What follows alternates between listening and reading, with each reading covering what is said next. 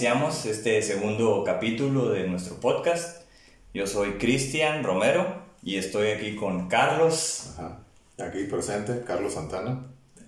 Y la idea del siguiente de este capítulo, capítulo 2, tenemos la idea de hablar del futuro, ¿no? Es algo de- del, del podcast pasado.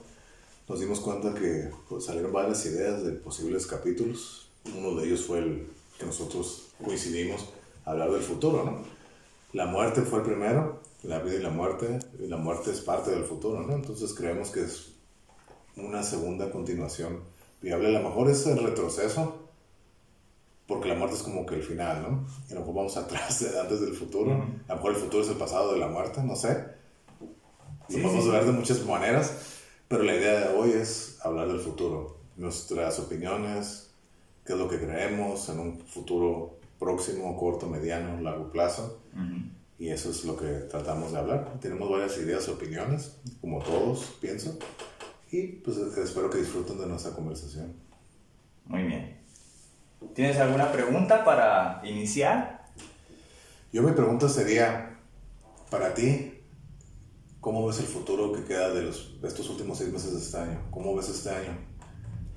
El futuro, Ok. cierto, incierto, Mm, positivo, negativo, de este año. Vamos este a empezar año, por este, 2020. 2020. Bueno, pues en términos personales, el futuro casi inmediato pues, es mi cumpleaños, es algo bueno para mí. Sí. no, digo, no es, no suelo hacer fiestas, no suelo hacer como Sí. reuniones gigantescas, ¿no? ¿Cuándo es tu cumpleaños? Para que la gente sepa, porque cuando lo escuchemos, cuando lo escuchemos, a lo mejor ya va a pasar tu cumpleaños, para que la gente sepa. Bueno, Y a lo mejor te puedo saludar, felicitar. ¿Cuándo es tu cumpleaños? ok, pues yo cumplo el 27 de julio, Ok, ¿no? perfecto. Bueno, entonces ese, ese es mi cumpleaños, futuro cercano. Y la perspectiva del futuro corto de este año. Bueno, pues estamos atravesando tiempos difíciles, cada quien los ha vivido, yo creo desde su propia perspectiva, con sus propios recursos, ¿no? No Sí. son tan económicos y vamos a decir intelectuales, y Físicos. las, sí, sí, físicos y las habilidades que de, de afrontamiento, ¿no? Las Claro. famosas coping skills. Ajá. Entonces, para mí, a pesar de la adversidad, de lo que está sucediendo, pues no ha sido un mal año. ¿Por qué? Porque nosotros, las personas introvertidas, estamos bien en casa. Estamos cómodos en la soledad, estamos satisfechos en casa y a veces cuando sales al público, al espacio público, es un poco complicado. Entonces en lo personal, como yo soy un poco más introvertido que extrovertido, por ahí mucha gente no me cree, pero pues que yo puedo ser como extrovertido cierto punto. En su gran mayoría, pues parece ser que soy extro, digo introvertido, perdón, de tal manera que yo no he considerado este año como tan complicado. Por fortuna, mm, pues mi familia está bien, mi familia cercana, mi familia aquí en la ciudad. Entonces, ante esas circunstancias de no tener pérdidas, de estar enfrentando, digo, no perdí trabajo, también por ahora sí que fortuna, al contrario, hemos tenido pues, más trabajo. ujú. Entonces, eso es fabuloso para mí. ¿Cómo pienso que va a estar el siguiente resto del año? Pues la nueva normalidad yo creo que va a ser un tanto mm, un reto para muchas personas. Habrá gente que le gusten los retos, como a mí, ¿no? Habrá gente que no les gusten, hay gente que lo puede vivir de una manera complicada. En lo personal, para mí, yo estoy siempre listo para lo que venga, ¿no? O sea, así mi mentalidad es esa, ¿no? Lo que venga, yo estoy listo, yo pienso que ya me preparé para el futuro desde hace muchos, muchos años atrás. ¿Por Ok. qué? Pues yo me siento que soy un futurista. Ujú. Entonces, Ok. mucho, mucho tiempo en mi pasado, en la adolescencia, yo pensaba hacia el futuro, Ujú. en planes y en cómo iba a ser el futuro. Ok. Todavía siento que nos deben algo, ¿no? Entonces, yo siempre como pienso que soy más realista que negativo y más realista que positivo, pero de ahí tengo tendencia hacia lo positivo. Así que yo Sí, esperaría sí. que en lo personal, en lo familiar, todo va a estar incluso bien. Con sus retos y todo, pero nada que no podamos este, sobrellevar o afrontar. ok.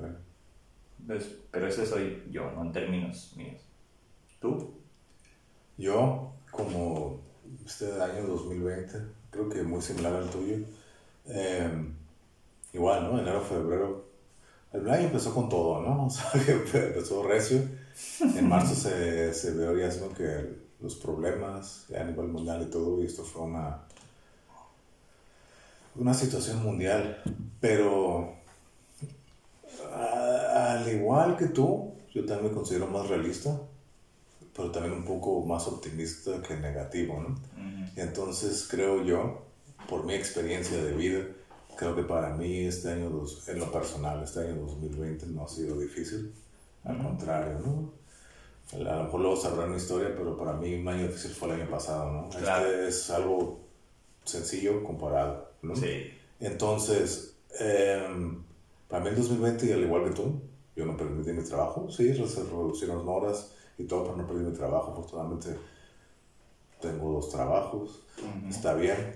Eh, si de repente sí me las he visto duras, dinero, pero igual no creo que ese sería otro tema para aparte.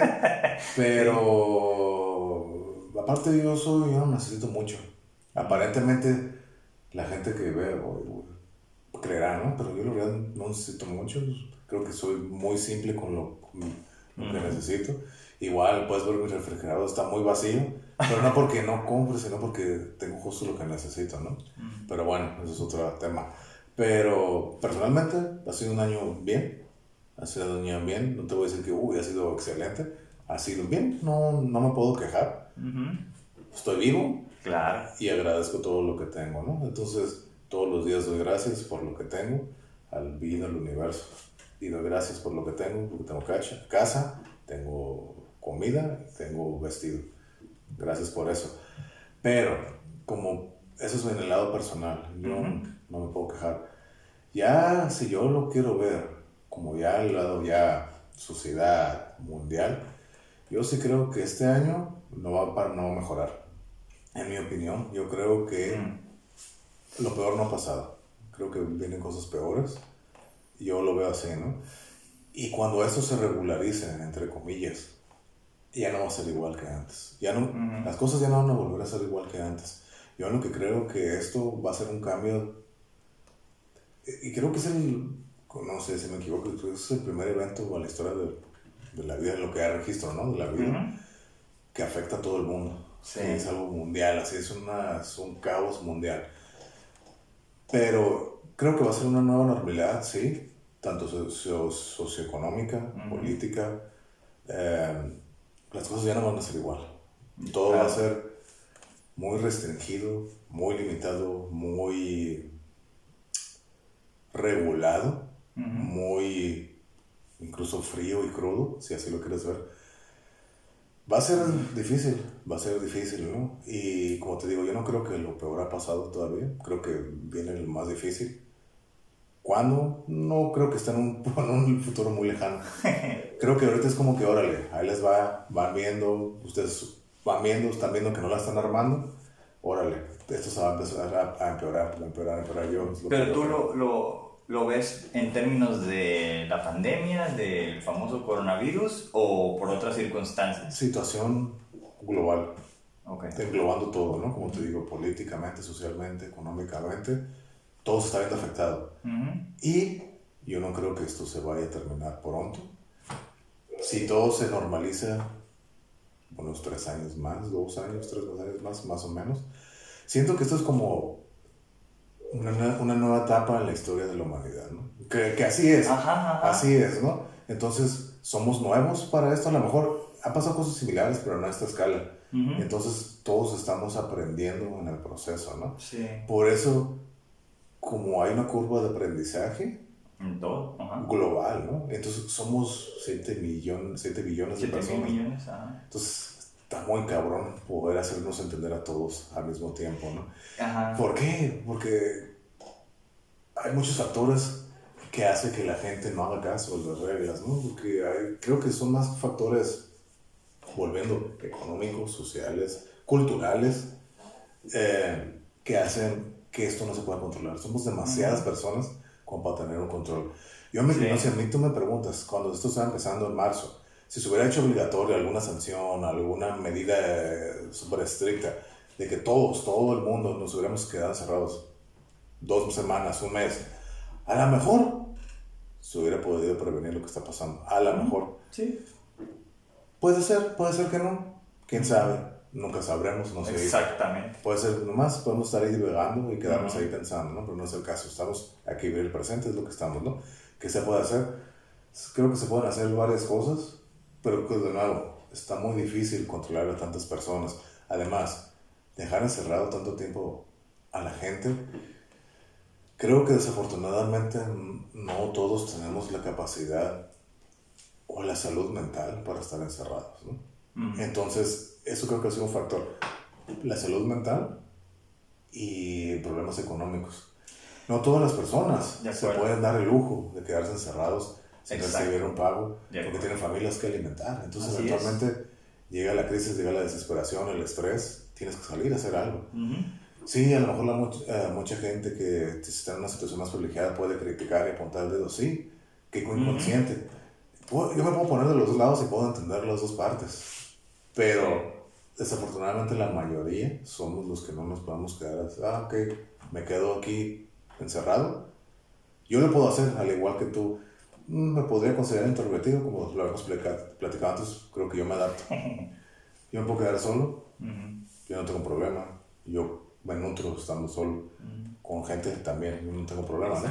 Pero, eh, hablando del aspecto de salud mental, pero sin estar recibiendo dinero, eventualmente hay que hacer pagos, Claro, hay que claro. comer, Ujú. todos esos tipos de cosas, o sea, cosas básicas. Sin dinero, pues no se puede. Exacto. Entonces, sí está difícil, pues, sí está Ujú. difícil poder tener ese control sobre la gente. Y más si no hay unas conductas o medidas Y yo creo que se entiende, ¿no? Sí, se claro. entiende, por eso es que no se realizó, por así Sí. decirlo. Lo puedo entender. Y a mí no se me hace inconsciente de la gente. Si lo que se me hace inconsciente es, por ejemplo, que salgan y hagan fiestas y anden sobre cubrebocas y Ujú. podemos pensar lo que queramos, ¿no? Pero como yo digo, estás en el juego, juega con las reglas. Es como lo- yo así Claro. lo veo, ¿no? Cumplo con las normas y ponerte el cubrebocas, que limpiar y todo eso. Ujú. Pues parte del juego, pues juégalo y ya es todo. Sí. Y todo para el bien común, ¿no? O sea, de eso se trata. Sí. Pero aquí es donde viene el aspecto cultural. O sea, estamos aquí hablando de México. Tú sabes cómo es el mexicano, el latino, ¿no? rebelde, le vale madre las cosas, le Sí. impones, le quieres controlar. A la verga, no se hace esto. Es parte de la cultura. Sí. Por eso digo, eso es un factor cultural que impide el progreso o la Sí. mejora de la expansión de este virus, ¿no? Puedes hablar de ignorancia, a lo mejor eh, que te valga madre los demás, a lo mejor también. Sí. Pero creo que si es más, todo eso embarca, es una situación cultural. Sí lo es, sí lo es, ¿no? Como aquí puede ser precisamente el famoso valemadrismo, que así se le conoce en la psicología del mexicano. Pero pues si cruzamos aquí la frontera está los que no quieren usar máscaras o mascarillas. ¿Por qué? Sí. Porque no creen. Entonces Sí. empiezan a preguntar, ¿crees en el- las mascarillas? Pues no tienes que creer, digo, tienes que informarte, ¿no? Y saber, en este caso, pues cuál es el impacto que tiene el usar una mascarilla tú. Claro. Y bueno, pues hay gente que lo usa para agredir, ¿no? Por ejemplo, estos incluso memes que hay por ahí donde dicen, pues si tu mascarilla sirve, ¿por qué te preocupas de que yo no la traiga? Y bueno, pues ahí está el revire, ¿no? De que muchos que se han dado. Sí. Entonces, sí, en efecto hay varias cuestiones culturales, pero el, hablando del tema del, del futuro, del futurismo, pues bueno, no futurismo, del futuro, de la perspectiva a futuro, yo creo que sí es necesario que siempre tengamos eso presente. ¿no? Por ahí algunos dicen, no, si piensas en el futuro te causa ansiedad, nerviosismo. Pues, bueno, eso es de acuerdo a tu percepción del Exacto, futuro. ¿no? Hay O gente sea- que le tiene miedo al mañana. Claro, claro. O sea, sí, estar pensando siempre en el futuro, no en el presente, pues sí te va a generar ansiedad. ¿Qué es lo que estás viendo en el futuro? O sea, ¿qué es lo que estás visualizando? Si cosas negativas, Claro, claro que vas a estar ansioso. Sí, sí, sí. Si estás viendo cosas positivas, hasta igual te motiva a querer ser mejor. Exacto. Para convertirte en una persona, la mejor persona que puedas ser, para poder llegar a ser lo que, a la mejor versión que tú ves de ti mismo en el futuro. ¿no? Me encanta esa frase, no sé la mejor versión de tú mismo. Sí. Yo, yo eso intenté alguna vez, ¿no? Sí, y creo, creo que como individuos y sociedad, creo que es lo que se debería de hacer, ¿no? Es ir al... no Es la- un no- deber ahí ya, pero vamos a decir que es un deber moral o filosófico. Obligación, yo lo diría. Sí, pero yo creo que todavía no estamos en ese nivel. ¿Por qué? Porque hay mucha desigualdad, hay mucha falta de acceso a la educación básica incluso. Sí. Entonces, eso es temporal. ¿Por qué? Porque todavía tenemos esas problemáticas donde muchas personas tristemente pues abandonan los estudios.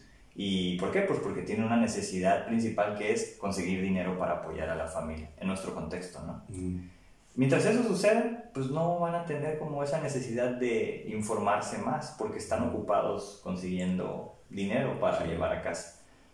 Pero sigo diciendo, eso es temporal, eso ha sucedido y todavía va a suceder en algunos, incluso décadas a futuro, yo creo. Es generacional, como se le dice. Entonces ahora están llegando los jóvenes, bueno, las personas que nacen, ya vienen en este como era digital que le llaman. Entonces ellos ya están naciendo, como quien dice, con todo el desarrollo tecnológico y eso hace que tengan mayor acceso a la información, como pensábamos hace algunos años, ¿no? Ah, bueno, a nosotros nos tocó, ¿no? Que en, en los noventas yo conocí la computadora en la primaria, me acuerdo que estábamos en cuarto, en, en quinto año, y tenían ensalada de cómputo, eso, esto es el futuro, y veíamos ahí las computadoras con los super VGA, ¿no? Los Sí, monitores eran sí, como sí, las teles anchas pesadas, a colores, esa era como la gran tecnología de ese tiempo. Necesitabas meter el MS2 primero para, para, para que sea el sistema operativo. ¿no? Ajá, exacto. Y tenía pues su disquete. Su ¿no? disquete, ¿no? Ajá. Su floppy. Floppy. Ajá. Entonces, ese era el futuro. Y en esos tiempos, el futuro era el año 2000. Sí. Todos esperábamos el año 2000 Ujú. en los 90, ¿no? Sí. Y nos iba a traer algo que pues ya se veía en ciertas películas y lo previsualizaban, que no le atinaron. Sí. No le atinaron. Sí. O sea, empezó como el año 2000 con el famoso Y2J. No, Y2K. Y2K, esa. Soy Chris Jericho. Eso es Ándale, Chris me Jericho. equivoqué, me equivoqué de este Chris Jericho. Ándale. Entonces, Y2K, mucha gente, incluso aquí, se suicidaron, ¿no? ¿Por qué? Porque pensaron que era, ya sabes, ¿no? Cuestión de creencias. Y luego el 2001, las Torres Gemelas. Sí. Y entonces se desata una guerra y todo eso. Bueno, ya pasaron 19 años de eso. Se ve lejano. Pero bueno, estamos en guerra en algunos lugares, ¿no? Como en Siria, como pues, en algunas regiones de África. En México, pues no se le quiere decir guerra, pero está la guerra del crimen organizado. Entonces, sigue habiendo guerras, sigue habiendo desigualdades, sigue habiendo problemáticas, por lo cual, en términos generales, nacionales en este caso, pues no se puede avanzar. Mm, Al menos no al ritmo previsto en los 90s, 80s, cuando visualizamos. Ahora en el 2020 ya vamos a tener carros voladores. ujú. Nos los deben, Sí. ¿no? Pero, por ejemplo, creo que en los 90 se tenía una idea muy futurista, que Ujú. siempre es de los 2000, ¿no? Ujú. Eh, sí, o sea, yo recuerdo, ¿no? El- la, aproximarte del año 2000, el Y2K, ¿no? Que iba a ser la revolución de las máquinas, iban a reprogramar toda la programación, iba a volver a cero, qué iba a pasar, se iba a parar todo, Ujú, ujú. si todos los semáforos, todo se iba, iba a ser un caos. Sí. Y recuerdo que aquí es un paréntesis, ¿no? A mí se me hace muy gracioso que el año nuevo, la, el- la celebración del año nuevo, porque el año nuevo se celebra 24 veces en un día, ¿no? Entonces, me parece algo gracioso. Volviendo al, al año 2000, ¿no? Al inicio del 2000, ¿no? O sea, si no pasó en, en ninguna de esas, en la primera vez de las 24 veces, entonces pues no iba a pasar en ninguna. Exacto. Entonces, y aún así, nosotros viviendo en el, en el uso horario del Pacífico, Ujú. ya que habían pasado 8 o 16 horas, no sé cuántas, antes, veces, Ujú, ujú. entonces teníamos la expectativa de qué va a pasar, ¿no? Sí, Entonces, sí, sí. y aparte, era común en aquel entonces, porque para la gente que no sabe, o los más jóvenes, en aquel entonces no había internet. Era, no había el, el acceso a la información tan rápida como existe ahorita, ¿no? Entonces Ujú. te enterabas por las noticias, era la única fuente absoluta máxima y que hacía la verdad, entre comillas, ¿no? Entonces, hablando del futuro, el futuro de la información, ¿no? las noticias, como te digo, era como que la fuente fidedigna, la fuente suprema de la verdad de información, cuando ahorita se sabe que... Son empresas. Exactamente, son empresas y que juegan y manejan, la, manipulan la información para su beneficio, ¿no? Entonces, si quieres informarte en realidad, pues hay que buscarlo en otras partes, ¿no? Hay que saber dónde buscarlo. Pero a mí me gustaría volver a retomar el tema que estábamos, que comentamos ahorita de la mejora personal, ¿no? Me quedé así con algo. No sé cuál es tu opinión. Tú hablabas de que desafortunadamente la gente no tiene, no tiene que dejar los estudios y no se puede mejorar, ¿no? Yo siento que la mejora personal afecta a todos los estatus sociales. No creo que sea nomás de la media o baja, ¿no? O sea, yo creo que aplica a todos. ¿Y cómo lo puedes ver? Lo puedes ver tan solo en la actitud y el comportamiento de las personas, ¿no? De la clase alta. No digo que todas, pero hay, hay de todo en todas las clases sociales. Hay de todo en la milla del Señor, ¿no? Exacto, ¿no? Pero al verte la forma en que se expresan, como lo habíamos dicho la semana pasada, bueno, el, el capítulo anterior, de que nosotros somos un hombre de teatro, como te lo había comentado, ¿no? Si en el backstage hay un cochinero, pues vas a sacar un cochinero. Y eso lo puedes ver tanto en la clase social más baja hasta en la más alta. Sí. Y creo que eso es parte de la falta de mejora como crecimiento personal, ¿no? Tanto emocional, mental, físicamente y todo eso, ¿no? Entonces, por eso, eh, yo creo que se ve muy difícil la mejora de este futuro que estamos viviendo tan incierto, tan próximo, gracias a eso.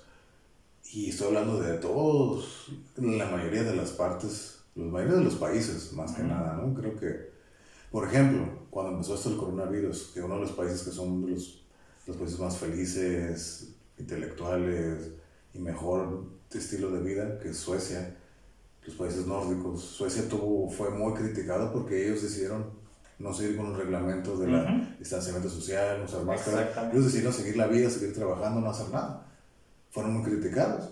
Y a mí, para, creo, a lo mejor estoy hablando, como dicen, no estoy hablando por el, por el culo, pero yo, la, la, información que tengo, creo que sí hubo eh, incidentes del COVID, pero fueron muy, muy bajos. Sí. Eso es lo que yo, lo que yo, último que yo supe, ¿no? A lo mejor ya, sí, está, en los primeros ya, ya, está actualizado. Pero ellos dijeron, no, y fueron criticados y les valió mal. Y lo siguieron así. Y, y, vi entrevistas con de gente de los suecos diciendo, pues sí, sí, sí, escuchamos casos y todo, pero son bien, bien aislados. Y aquí la gente sigue trabajando, no hubo cuarentena, no hubo nada. Entonces aquí lo que te dice, entonces aquí sí creo que es un punto de, de conversación. Entonces, en realidad, ¿qué es esto? Es el porque yo creo que lo escuché que el primer ministro, creo que la idea del primer ministro fue de que todos nos contagiemos y el cuerpo se va a adaptar. Y chinguen su madre no va a pasar nada. actualmente va a ser como cualquier enfermedad, nos vamos a adaptar. Creo que puede ser viable, pero para poder adaptarnos va a haber muertes. es como todo, ¿no? Es, es parte de la adaptación y evolución, ¿no? Eso es. Pero. Digo, suena, suena crudo. Crudo y todo, pero así ha sido siempre. Ajá. Así ha sido la, como dijo Darwin, ¿no? la selección natural. ¿no? Claro, ¿no?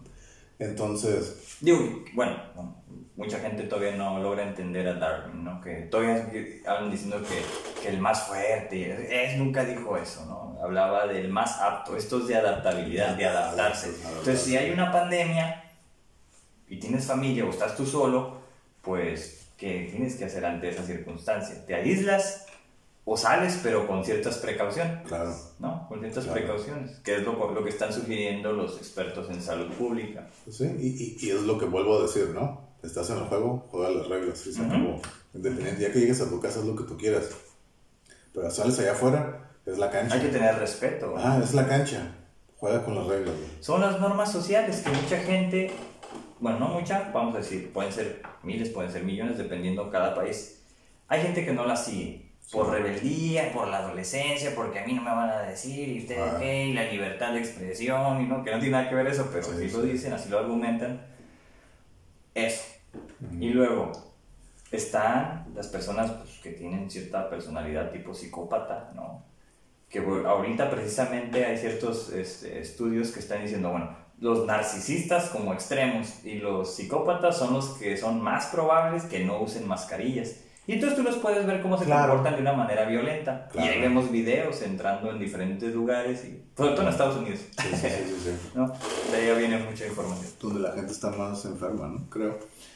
Sí, pues Porque es el desafor- sistema. ajá, desafortunadamente la mayoría de la gente está medicada ya y, y creo que eso es lo que causa el problema, ¿no? Parte del... Yo creo que es el más de fondo el estrés, porque tienes que tener un nivel de ingresos alto, económicos de- alto, para pues, tener una vida más o menos, ¿no? ¿Por qué? Porque es caro eso. En otros países debe ser diferente, pero en Estados Unidos todavía están peleando por derechos humanos básicos que en otros países está, por, por salud, vamos a decir, básica o una seguridad social, ¿no? Como a México sí la hay o en Canadá, que en Estados Unidos pues no No existe existe. de esa forma. Incluso no existe la, la maternidad, pues. Andan. Entonces, Es uno de los dos países en el mundo que no tienen maternidad. entonces, esas condiciones tener un impacto bien importante en la Claro. mente de las personas. Yo así lo veo. Claro. Pero bueno, entonces, regresando al tema de la, de la selección natural, pues es eso, o sea, si, si los expertos están hablando de que esta enfermedad va a atacar posiblemente a aquellos que, digo, a todos nos va, a- nos va a tocar, pero va a atacar de una manera más difícil a las personas que tengan factores de riesgo como diabetes, hipertensión, pues sobrepeso, obesidad mórbida quizás, ¿no? Mm. Como pasó en Italia, bueno, en Italia fue, fue por, por una edad mayor, ¿no? Donde Mm. tus defensas pues es Sí. Menor, eh, te- tienen como menor fortaleza. Entonces, eso ha estado pasando. Aquí en México, pues tenemos esos primeros lugares, ¿no? Mm, Primer lugar en consumo de Coca-Cola, primer lugar en obesidad, ahí peleándolo con Estados Unidos, primer Claro. lugar en obesidad infantil, entre otros. Entonces, esos son como problemas para cuidarte, ¿no? Lo que Claro. decimos. Entonces, si ahí tienes información al respecto, pues tendrías que utilizarla, ¿no? Claro. Sería como lo más, lo más cercano al autocuidado en términos de esta selección natural mundial, ¿no? Que se Claro. está llevando, pues, tristemente a, Sí, sí, a sí. miles de personas. Pero fíjate, para mí, todo lo que acabas de decir regresa a la querer mejor, mejora de uno mismo. Ujú. ¿Por qué, no? ¿Por qué, ¿A qué- ¿Por qué lo veo de esa manera? Porque si tú quisieras mejorar, es que creo que todos estamos programados para hacerlo fácil. ¿no? Y lo fácil al final te lleva a lo difícil, ¿no? Y si Ujú. quieres hacerlo y que si quieres tener una vida más fácil, tienes que hacerlo difícil. ¿Y qué es lo difícil? Comer mejor, hacer Ujú. ejercicio, aprender, estudiar, mejorar, crecer como en todos los aspectos de la vida, ¿no? Claro. Mental, física, emocionalmente.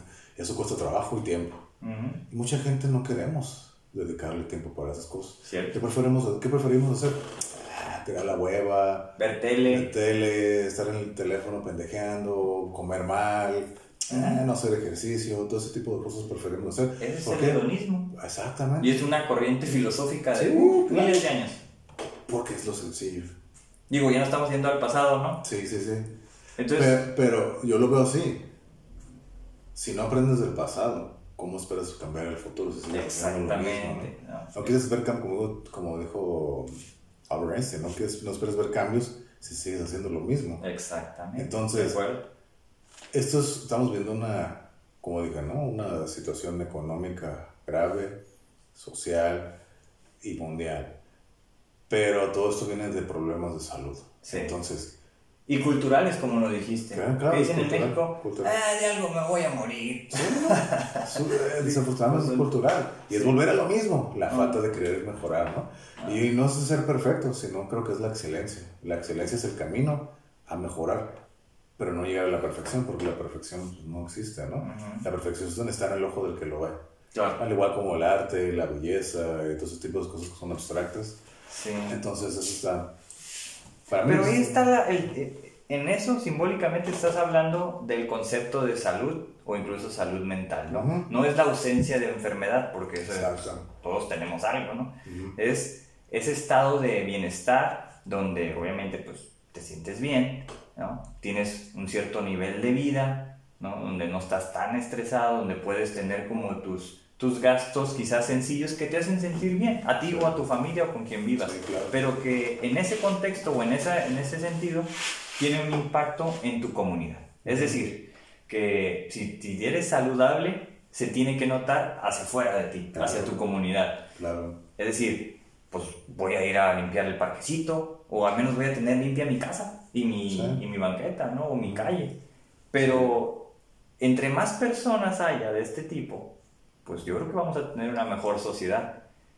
Y así a nivel exponencial, ¿no? A nivel global. Por eso todavía no podemos hablar de lo que decíamos de nivel de civilización. Todos no están civilizados todavía. Falta mucho. Yo sigo creyendo hasta la fecha, y eso lo he creído desde hace mucho, que seguimos siendo unos animales, unas bestias. primitivos. Ah, demasiado primitivos. O sea, suena irónico porque hablo como si yo lo hiciera, ¿no? Pero hablando como humanidad, ¿no? Estamos haciendo cohetes, como Elon Musk, todos esos güeyes que están haciendo todo sustentable, carros, el Hyperloop, SpaceX, edificios, carros, celulares, cosas muy chingonas, mucho avance tecnológico. Medican médicamente, deporte, todo, ¿no? Medicina. Todo bien chingón, pero de afuera de nosotros. Pero hacia adentro como individuos, como sociedad, como sociedad entre comillas, y personas, como humanos, seguimos siendo las pinches mismas bestias que fuimos hace 2000, 2500 o más años. Sí, sí, sí, de cierta forma. ¿Por qué, por, qué no me sorprende? Porque en, la gran escala es muy poco tiempo el que ha pasado. Exactamente, de acuerdo. A lo mejor dices, 2000 años o no sé cuántos, 10.000, no sé cuántos haya sido desde que somos como somos ahorita, ¿no? Ponle 2000, ¿no? Aún así es muy poco tiempo. Suena mucho, ay, güey, 2000 años, 2020 años, es un chingo. Pero en la gran escala universal, cósmica, es muy, muy poco. Es muy poco, ¿no? Para haber un gran cambio evolutivo en la forma de pensar, ¿no? Entonces, sí, es algo que siempre he creído, lo sigo creyendo. Ya no a gran escala de que me afectaba y me victimizaba, ya no. Digo, ok, asumo una responsabilidad y lo que tengo que hacer, ¿no? Y como, como se dice, ¿no? Mientras tú pongas tu granito de arena y puedes hacer algún cambio pequeño, a lo mejor se puede expandir, ¿no? Se puede hacer el networking. Mientras tú hagas lo mejor que puedas hacer por ti mismo y por los demás, creo que ese es el cambio que podemos hacer, ¿no? Pero creo que todo tiene que empezar con uno mismo. Porque no puedes cambiar o ayudar a alguien más si no estás haciéndolo tú contigo mismo, ¿no? Al final de cuentas es como una ayuda, un servicio o algo que estás haciendo, pero yo lo sentiría como algo hueco porque no es orgánico, no es original. A lo mejor sí es tu, tu intención a querer ayudar a alguien, o limpiar, o lo que sea. Pero si no empiezas por ti mismo, creo que si no me parece, eh, no tiene coherencia. De acuerdo, de acuerdo. No tiene coherencia. Pero eso sería como un, un cambio genuino, ¿no? Sí, Cuando tú quieres ayudar a los demás, no sé, te vuelves activista, pero tú ya lo implementaste en tu propia vida. Por ejemplo, yo he conocido gente que incluso fallecieron, ¿no? O sea, en tanto dar hacia afuera, en tanto ayudar a otros, se olvidaron de sí mismos. Entonces, que ahí debe estar el balance. Sí, porque ahí se conocen, ¿no? Como el cuidador enfermo. Entonces, ¿quién cuida al cuidador? A veces se olvidan de sí mismos y, bueno, pues es un problema. Pero, pues no sé, digo, en términos simbólicos, mm. si ayudas mucho, pues ya te ganaste el cielo, ¿no? Podemos decir en ese caso, o sea, ya, yo así lo veo, ¿no? O sea, si ayudas y haces, haces el bien, ajá, en términos de eso, pues ya, puedes vivir, digo, puedes morir incluso feliz, satisfecho de lo que hiciste. Pero eso ya dependería de cada persona, ¿no? A lo mejor que lo está haciendo no es suficiente. Tú como, ah, como tercero dices, oh, qué chingón ese güey. Ayuda a todos y todos lo quieren y todo, o lo que sea. Qué chingón, pero por ejemplo la persona que lo está haciendo no es suficiente. Ajá. O sea, sería cuestión de platicar o lo que sea con esa persona y ver qué onda, ¿no? Así es. Pero, pero sí, creo que por eso, bueno, voy a tocar el tema y no quería. Por eso, por eso a mí no me gusta hablar de la política, porque al final de cuentas somos humanos. Los políticos son humanos, con muchos errores. Y me parece absurdo eso. Poner a alguien en el poder para que controle a más gente similar o peores que tú. Entonces, a mí me parece algo muy primitivo y ridículo y obsoleto. Pero bueno, está bien. Bueno, bueno, fíjate, ok, diste en un muy buen punto que pues, no queríamos hablar de términos políticos y no vamos a hablar. Pero ¿cuál sería el futuro de los países? Porque, por ejemplo, cuando yo estaba en, en primaria, en los noventas, incluso en la secundaria, yo recuerdo que me sabía todas las capitales de todos los países que eran como 120, si mal no recuerdo. Ahorita ya son más de 200, o sea, en 20, 20 y tantos años se, duplicó el número de países. Entonces, ¿cómo es posible que haya avanzado, pues no sé qué tipo de situación de independizaciones para crear nuevos países? No sé a quién le beneficia, supongo que al Fondo Monetario Internacional, pero bueno, claro. aquí a lo que voy es, se ha fragmentado la cultura en términos de lo global y en términos de la civilización. Yo creo que todavía, obviamente no llegamos allá, como se sabe, y estamos pues, muy lejos, pero creo que estamos más lejos cuando hablamos de fragmentar esto en, en, términos de países y de naciones y que cada quien tiene que ejercer su himno, su bandera, sus constituciones. En lo personal, yo creo que a futuro tendrían que desaparecer los países como tal como tal. Es decir, ¿de qué sirve que, pues, que haya no sé cuántos países en Asia o cuántos países en, el continente americano? Yo creo que el nacionalismo es una filosofía caduca en el cual pues, te adaptas, te gusta, te, te, te, beneficias de algo, te casas con ciertas ideas, ¿no? por eso todos tienen sus héroes nacionales y todo esto. pero en un futuro eso ya no es necesario. Pero pues... En un futuro voy a ponerle en 100 años. Yo coincido contigo por lo que acabo de decir, ¿no? Pero yo siento que el nacionalismo viene del sentido de pertenencia, ¿no? O sea, por ejemplo, ah, somos mexicanos, son, pertenecemos, ¿no? O en cualquier país, oh, escuchas el himno, a huevo, o pinche mexicano te lo encuentras a la hora tapate, a huevo, son mexicanos, como esa pertenencia, sí. unidad, pertenencia, ¿no? eh, en el deporte. Como la gran madre que se dice, ¿no? ser parte de algo más grande. ah, exacto, ¿no? Ser parte de algo más grande. Pero como te digo. Pero hay tanto fanatismo, perdón, como por el pinche fútbol, ¿no? Entonces, oh, yo, le voy a este equipo que es el más acá. Oh, no, yo soy fan o yo soy hincha de esto. O sea, sí, sí querer ser como fan de algo o pertenecer a algo más grande. Yo creo que, que pues esa es como cierto, cierta identidad nacional que yo creo que es más inconsciente que la conciencia de las personas de ser algo, ¿no? Porque entonces las personas que, que, se desarrollan de manera, pues vamos a decir, psicológica, mental o incluso hasta espiritual, pues se vuelven hippies por alguna razón. Digo, no, no todos, pero ¿qué pasó con los hippies de los años 60? Pues eso ya no querían países. Y yo no estoy, yo no estoy hablando quizás como hippie, pero no soy un hippie. Simplemente estoy hablando... ¿Pero qué es un hippie? Bueno, pues son los que andaban ya buscando el amor y la paz. Y era una de las famosas, este, ¿cómo se les llama? Eh, ahorita, a los estudios estos de los jóvenes, cuando tú perteneces a una tribu urbana. Mm. Es una de esas tribus urbanas que, pues eran de las pocas, ¿no? Porque venían de un tipos de desarrollo social en las cuales pues no, no, te podías liberar mucho, ¿no? En Inglaterra fueron los punks ah, y así y así. Entonces hay corrientes, ¿no? Sí, pero creo que la diferencia de los punks y los hippies, los hippies lo hicieron ahora sí con amor y paz y los punks con violencia. Exactamente. Como... Fuck the shit, ¿no? Ajá, que, verga y agresividad de todos los hippies, tú eres psicodélico, sí. love, Pero todavía, ah bueno, eso fue en los 60 Sí.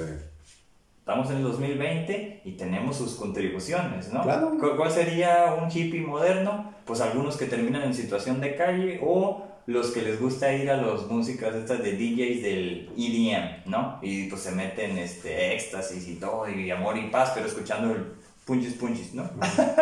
y los, Puede ser, no sé. Bueno, en el caso de los... Los que van a Burning Man o todos esos tipos de cosas. Ándale. Y esas cosas. Ándale. Pero por ejemplo yo siento que, bueno, Espérame, espérame. Y luego, por ejemplo, en el caso de los. Eh, de los ah, ¿cómo en Inglaterra que son los. ¿Los hooligans? Podría ser, ¿no? Pero son fanáticos, fanáticos de fútbol y todo eso. Sí. Pero bueno, el punk se volvió de cierta forma los anarquistas. Pero bueno, ahora tenemos las Dr. Martins ahí, ¿no? Ujú. todos las usamos, bueno, Sí. todos, pero muchos. Sí, sí. Digo, tienen sus contribuciones ¿no? De, de una u otra forma. Pero, pero por ejemplo, ahorita que dices los hippies, ¿no? ¿Qué es un hippie moderno? ¿Qué, qué sería? No sé, ¿qué sería un hippie moderno? ¿Un pinche hipster? ¿Eso sería un hippie moderno? No. No, no, pues tendría que usar como, Sí, ¿no? pues yo creo que drogas psicodélicas de cierta forma, ¿no? Bueno, Pues, ya ves que ahora es el, el término psiconauta, ¿no? O sea, que, ándale. entonces, así que usar todos los mushrooms, Para viajar en el. DMA, DMT, ayahuasca y todas esas cosas, ¿no? Psiconautas. Puede ser, ¿no? Pero yo sigo viendo, yo lo sigo viendo desde la perspectiva que para que haya una mejora, como dije, ¿no? Desde todos seguimos siendo primitivos. Parece que tenemos que hacer una introspección de todos de qué es lo que somos y mejorar como individuo para que esto se haga así una ripple effect, ¿no? Y que como sociedad sea algo mejor, ¿no? Claro. Que, que creo que eso sería la idea. Pero volviendo al tema de los países, yo, como dije, ¿no? Políticamente, a mí no me gusta hablar porque al final de cuentas creo que son humanos y como creo que hasta con más errores que el pueblo, y no importa que por lo general todos vienen de, de, de la élite o sociedad alta, pero a mí sí me, sigue- me parece algo así muy mm, estúpido tener que elegir a alguien para que nos gobierna cuando sigue siendo un humano Ujú. con muchos errores, defectos, y al final de cuentas no dejan de ser humanos. Claro. Poner, poner a alguien en una posición, un humano, poner a otro humano con una posición de poder para que ya controle. Deja un, deja un, un CEO o un jefe, un gerente, es una cosa, pero ya para que controles un país, una Mm. ciudad, un estado, y eso me hace mucho, darle mucho poder a, una, a un individuo, un humano. Para que tenga poder sobre personas Sí. se me hace ya exagerado, ridículo, absurdo, pendejo hasta ahí, incluso porque, Mm. digo, no deja de ser humano como nosotros. Y la mayoría, no conozco, bueno, igual no estoy tan informado, por lo mismo que no me gusta el tema, por, por eso no me informo, ¿no? Pero mala, buenamente, no tengo idea, ¿no? Pero la mayoría siempre terminan en escándalos, ¿no? Igual a lo mejor es tierra que le echan las diferencias y todo, pero es volver a lo mismo, Sí, es, sí, vol- sí. es volver a lo mismo. No dejas de ser humanos, tener envidia, ay, este güey me está ganando los, los polls, vamos a tirarle basura. Ujú. ¿Para qué, güey? O sea, se supone que el bien es común. Tienes que hacer, trabajar para el bien común de tu pueblo, ¿no? De tu país y sociedad. Eh, eso Pero ya lo tomas a manera personal y ya no te importa lo, en los debates, ¿no? Ya no te importa qué es lo que quieres hacer, sino echarle tierra como personalmente. Ujú, ujú. Entonces es lo que digo. Es un pinche juego, es como es un, es un sandbox, sandlot Ujú. de niños jugando en el, en el kinder. sí. Básicamente. Y la mayoría son actitudes infantiles. Entonces, por eso se me hace muy estúpido tenerle que dar el poder a alguien para que te gobierne, para que nos represente como ciudad, como estado, como país. Exactamente, es- estoy de acuerdo hasta cierto punto. En este año 2020, en muchos países tenemos diferentes tipos de gobernadores, de presidentes, ¿no? En este caso, o primeros ministros. Entonces, hay tipos de gobierno. Sabemos que, por ejemplo, los, los países nórdicos están un poco más avanzados, sin embargo, son todavía como monarquías. Exacto, divididos. eso se me hace, se me hace bien pendejo. Está bien extraño, pero tienen una mejor calidad de vida. Sí, pero por ejemplo, tienen la, tienen la monarquía y tienen el primer ministro, ¿no? Igual como en Inglaterra, ¿no? La reina y tienen el primer ministro, ¿no? Sí. El hecho que, o en Japón también tienen el emperador y el primer ministro. Mm. Entonces eso, eso que tengan ese, creo que es como más, yo lo veo así, ¿no? Desde mi punto de vista. Igual como yo no vivo en una sociedad o en un país que es regido por un imperio, entonces Ajá. me parece algo muy demasiado, demasiado primitivo, muy antiguo. El hecho que todas se tengan que ver un pinche rey, una corona, una corona. O sea, eh, sí, es muy europeo, la mayoría de los países europeos sí, lo tienen, ¿eh? Exacto. Es muy europeo, como parte de la tradición de la cultura, a lo mejor por... Pues acá teníamos los tlatoanis, que todavía Sí. les dicen, ah, mi tlatoani, ¿no? Sí, exacto. Pero, Pero eso ya se vino con la conquista y todo eso, ¿no? Se, se, se cambió, ¿no? Y es parte del pasado. Evolucionamos en eso hasta, si quieres ver ese aspecto. avanzamos. Avanzamos, Sí, avanzamos, ¿no? Pero me parece ridículo, me parece chistoso que todavía se siga teniendo, ay, la reina, la reina, la reina Elizabeth, ¿no? Hay una conexión emocional con eso. Sí, no, pero aparte, o sea, yo lo que tengo entendido que los, o sea, toda la dinastía de la, de la reina de, de Elizabeth de, de Inglaterra, ellos creen que son así como descendientes de Dios, ¿no? sí, Así sí. como Ragnar creía que era de Odín, así que esos güeyes creen que vienen bajados de Dios. Eso se me parece muy, muy... Soberbio. Soberbio. Ah, Incluso, y estúpido a la vez. pero es parte del control. Y así fue como se llevó a cabo. Y Claro. fueron exitosos antes. Claro, sí, yo Los tenías eso. que conquistar así. ¿no? Pero ¿hace cuánto tiempo? Y eso, ya estamos en una época diferente. Mil años. Ya es una época diferente. Ya pasaron mil años. Pero todavía está aquí, ¿no? En algunos lugares. Pero si te fijas, existe, pero ya no- tiene poder todavía. Incluso salen los billetes de la pinche la reina, ¿no? Ujú. Está en Canadá y en todo el, el Commonwealth. No, Está- y les pagan, o sea, cada año Ajá. reciben no sé qué tajada del Pues presupuesto. el Commonwealth, ¿no? Los Todo mantienen, eso, exacto. eh, Todo eso madre, ¿no? Lo cual me parece. Ujú. Me parece chusco. Me parece chusco, Es la verdad. interesante. digo, Porque que se mantenga esa tradición. Eh, es una tradición. Ahí está. Exactamente, es una tradición obsoleta, pero se sigue manteniendo. Sí. Se sigue manteniendo. Ahora, en- ¿Tiene, ¿tiene, ¿Tiene sentido que se siga manteniendo? No creo.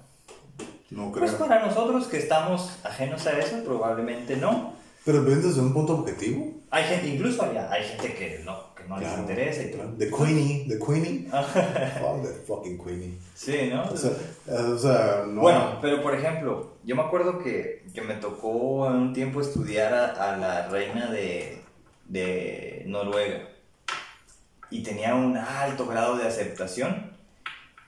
La querían. Y creo que se dedicaba a hacer vestidos y no sé qué. Y la querían mucho, no era muy aceptada. Pero en sí quien gobernaba, pues ellos lo ponían y todo Sí, esto. claro. El chiste es que el pueblo estaba contento. Y si tú ves pues las estadísticas de Noruega, pues son muy buenas, ¿no? En términos de ciertas ciudades con la mayor calidad de vida, tienen el, el welfare mejor de, de muchos países. Entonces, en ese sentido, Bueno, eso es lo que se dice, ¿no? es lo que se dice. Y en las evaluaciones, pues ahí está. Digo, habría que conocer a gente de allá, gente que haya vivido para saber qué onda, ¿no? Igual, son países pequeños en términos de población. Yo siempre he visto que eso es un problema. No porque seamos como, ah, el, mundo está sobrepoblado. Yo no creo eso. Y aparte creo que son países pequeños en cuestión de población por las condiciones climáticas, ¿no? Probablemente. Aparte es, frío. Sí, ¿quién quiere vivir ahí? Está el norte, siempre nieve y todo. A lo mejor podría visitar y luego los pasajes, las auroras boreales y todo. Qué chingón, ¿no? Ujú. Ahí, Oslo, Estocolmo, lo que quieras, ¿no? Conocer todo el Escandinavia. Incluso Islandia. Sí, Pues, Dinamarca, los ajá, países de ah, o los Faroe Islands, ¿no? También todo lo que es de la Escandinavia. Pero sí, se dicen que son los países con el mejor estilo de vida más felices, ¿no? Se dice, ¿no? He escuchado cosas contrarias también, que no es cierto. No sé, yo puedo, yo puedo hablar por lo que he escuchado. Ándale, Yo no tengo una experiencia al respecto. exacto. No sé. Pues lo mismo se dice en Canadá, por ejemplo, Ah, que Vancouver es una de las mejores ciudades con la mayor calidad de vida y tiene también muchos homeless y tiene Ah. mucho problema de consumo de drogas inyectables. Entonces, esos problemas son parte de las ciudades incluso grandes, ¿no? Ahora, pero regresando un poco al, al tema del futuro, todos estos problemas que ha estado enfrentando las sociedades modernas o posmodernas, como les quieran decir, ¿no? que, que yo no me gusta ese concepto, porque siempre digo, somos más primitivos que modernos, ¿no? De hecho, no hay ningún gen que te diga, oh, este es el gen de, lo- de la ciencia. Ajá. No hay ningún gen que diga "Oh, cómo hacer científico. Sí. Y para mí, el pensamiento científico, que es un método, ¿no? Tanto de matemáticas, ciencia, la tecnología, pues es un resultado de la aplicación de esa forma de pensar. Pero para mí es el avance mayor del desarrollo cognitivo. Ujú. Uno de esos fueron las matemáticas, ¿no? Claro. Pero, por ejemplo, en, en términos espaciales todavía se utilizan las matemáticas de Newton de hace 500 años y, bueno, las de hace 100 años que son de Einstein, ¿no? Sí. Ahora, se han avanzado en otras, pero dices, bueno, ese es el pensamiento matemático que ha tardado tanto tiempo en construirse.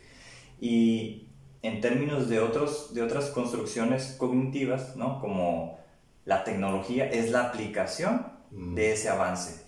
pero no hay un gen. Entonces, ¿cómo es que hay tanta tecnología como las computadoras, los teléfonos touch, ¿no?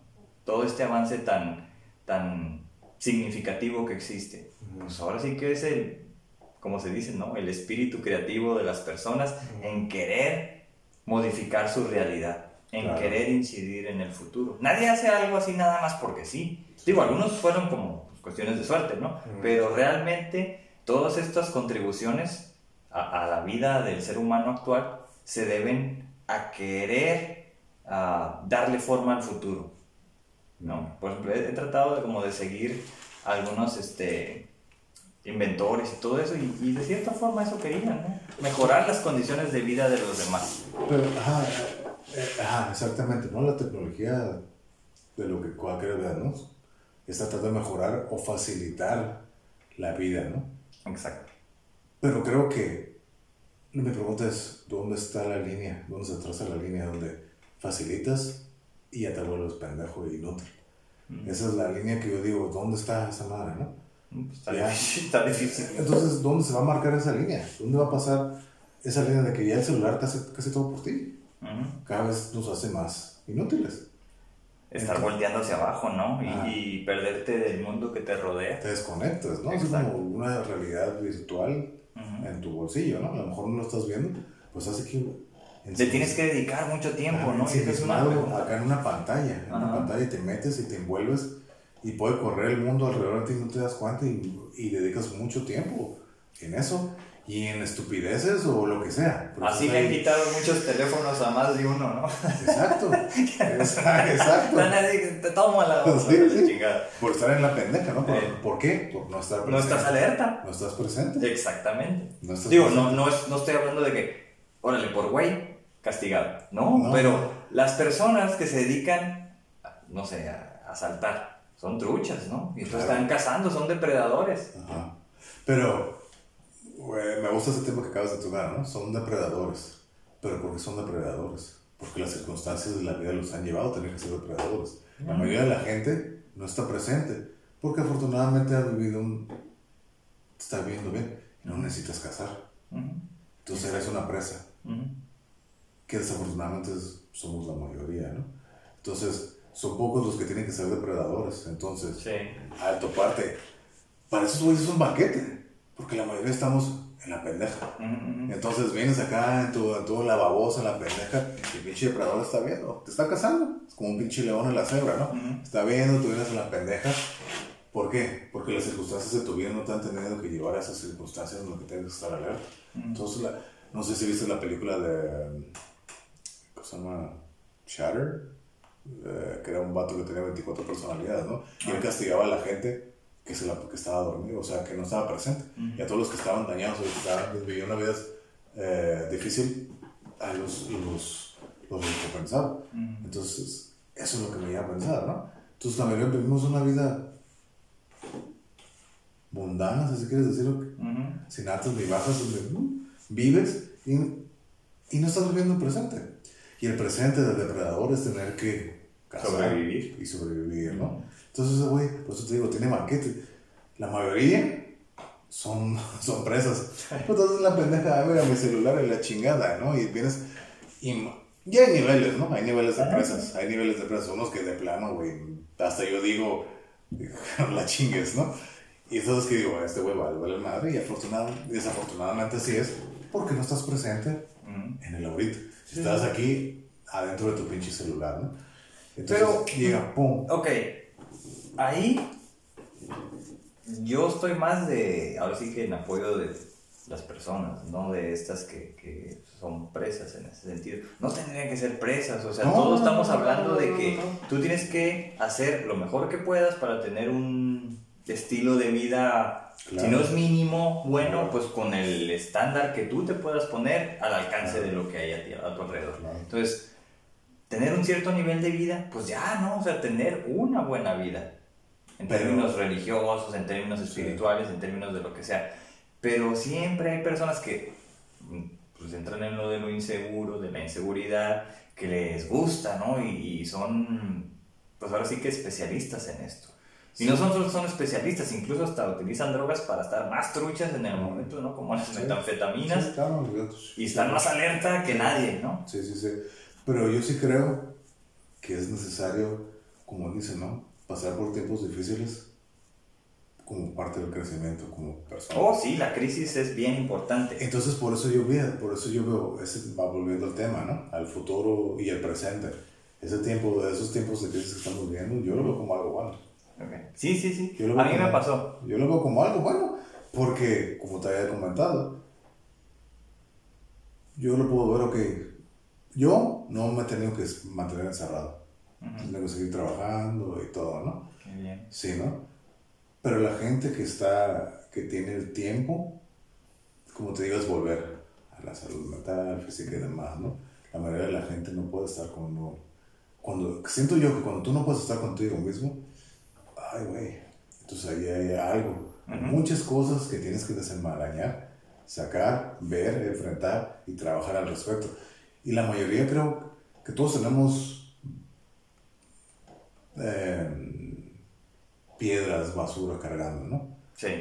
Seguro. Que todos, Seguro. todos. Esa es ley. Es una, debe ser una de las leyes psicológicas que, no, que no existen, pero que deben ser. Pero, lo, que estoy seguro, lo que estoy seguro es de que la mayoría vivimos acostumbrados a traer esa, esa equipaje de basura y estás tan acostumbrado a traerlo cargando que crees que eso es lo, normal. Entonces nunca te, nunca, nunca llegas, ahí, traigo cargando este pinche equipaje de basura llevo años cargando. Por lo que llegas a un punto de decir, hey, ¿qué es lo que traigo ahí? O sea, vamos a ver qué es lo que traigo. Sacarlo, enfrentarlo y, y, verlo, ¿no? Y eso es, eso, ¿con qué voy con eso? Al hecho de que el hecho de que no enfrentes eso te hace no estar a gusto contigo mismo, ¿no? Porque hay inquietud, desesperación. ¿Por qué no puedes estar contigo mismo? Porque no te gusta quién eres. Tanto físicamente, mental, emocionalmente. Quieres escaparte. Y volver a la, al celular a la realidad virtual, ¿no? O incluso ya están los aparatos. es un escape de la, tu realidad, porque tu realidad no te gusta. No te gusta. Entonces, eso es volver y salir. Por eso la gente, ya ah, no puedo estar aquí, ya tengo que salir. Me vale madre. Ay, salir así sin la máscara y toda la chingada. y salir. Sí. Y, y, y, se vuelve, esto no puede mejorar. Pero eso es algo que ha estado sucediendo ahora con, pues ahora sí que la proliferación de la tecnología, ¿no? Porque en mis tiempos Ah, no soy tan viejo, no sé qué, 36 años. A mí me pasó diferente. Y pues digamos yo, ahora ya lo puedo decir, desde hace muchos años, ¿no? O sea, ya lo puedo decir, antes no me lo era uno de mis secretos y todo eso. Pero por ejemplo, yo me acuerdo que, bueno, a los 17 años tuve depresión severa, ¿no? Después supe que era depresión severa cuando estaba en la universidad, pues, no sabía, pero nunca tuve ideación suicida. Eh. Nunca. O sea, pasaron como más de seis meses donde estaba como muy triste. Pero pues estaba perdido, ¿no? Después supe que había como una cierta crisis de los 17 años y así. O sea, siempre hay crisis emocionales o este, existenciales. Yo creo que siempre hay. Y eso es bueno porque te hace que voltees hacia ti mismo y digas, pues algo te está pasando, reconoce que algo te está pasando, ¿qué vas a hacer con Pero eso? creo que eso es algo importante, reconocer. Sí. Querer hacer algo al respecto, porque mucha gente vive mal, a lo mejor sabe que está mal, pero no quiere hacer nada al respecto. Creo que ese es el problema. Conozco mucha gente así. Sí, pero yo creo que es por las tradiciones, ¿no? ¿no? No voy a decir filosóficas, pero sí religiosas, ¿no? De que pues, sacrifícate, el más allá te espera, ¿no? Allá vas a estar muy bien entonces, para mucha gente esto es el infierno, yo no sé, para mí esto es el paraíso, estar aquí es el paraíso. ¿Por qué mucha gente piensa lo contrario? Pues porque tienen malas experiencias. Entonces, ¿por qué yo tengo siempre como cierta predilección por el futuro? Pues yo creo que, que parte de, de, estar saludable, ¿no? De tomar tu lugar en este en el mundo, que eso es existir, ¿no? Tomar tu lugar en el espacio, tomar tu lugar en el mundo, es parte también de la madurez. Entonces, a la hora que sea, a la edad que tengas, pues yo creo que es un ejercicio que tienes que hacer de enfrentarte a ti mismo. Y que en ese, en ese enfrentarte a ti mismo, pues es enfrentar las voces que tienes de todo lo que te han dicho, ¿no? El bullying que es muy conocido acá, antes era la carrilla que le llamábamos. Entonces, y te dicen que eres feo, que eres horrible, que, que no sirves para nada, que eso- no son tus voces, son las voces de alguien más y que uno las interioriza y las escuchas y el problema es si tú empiezas a hablarte a ti mismo de esa forma. Entonces yo siempre pienso, siempre he pensado como deportista. Ujú. Yo nunca me he casado con esas ideas, ¿no? Yo siempre dije, no, no, no, o sea, ¿cómo pensaría un deportista en las Olimpiadas? Ujú. Y siempre pongo ese ejemplo. Está en la línea para salir esperando el balazo para correr los 100 metros. Sí. Ya están en, en la última carrera por las medallas. Sí. No están ahí diciendo, ay, voy a perder. No. No, están ahí porque su mentalidad los ha llevado ahí. Bueno, eso es, eso es lo ideal, ¿no?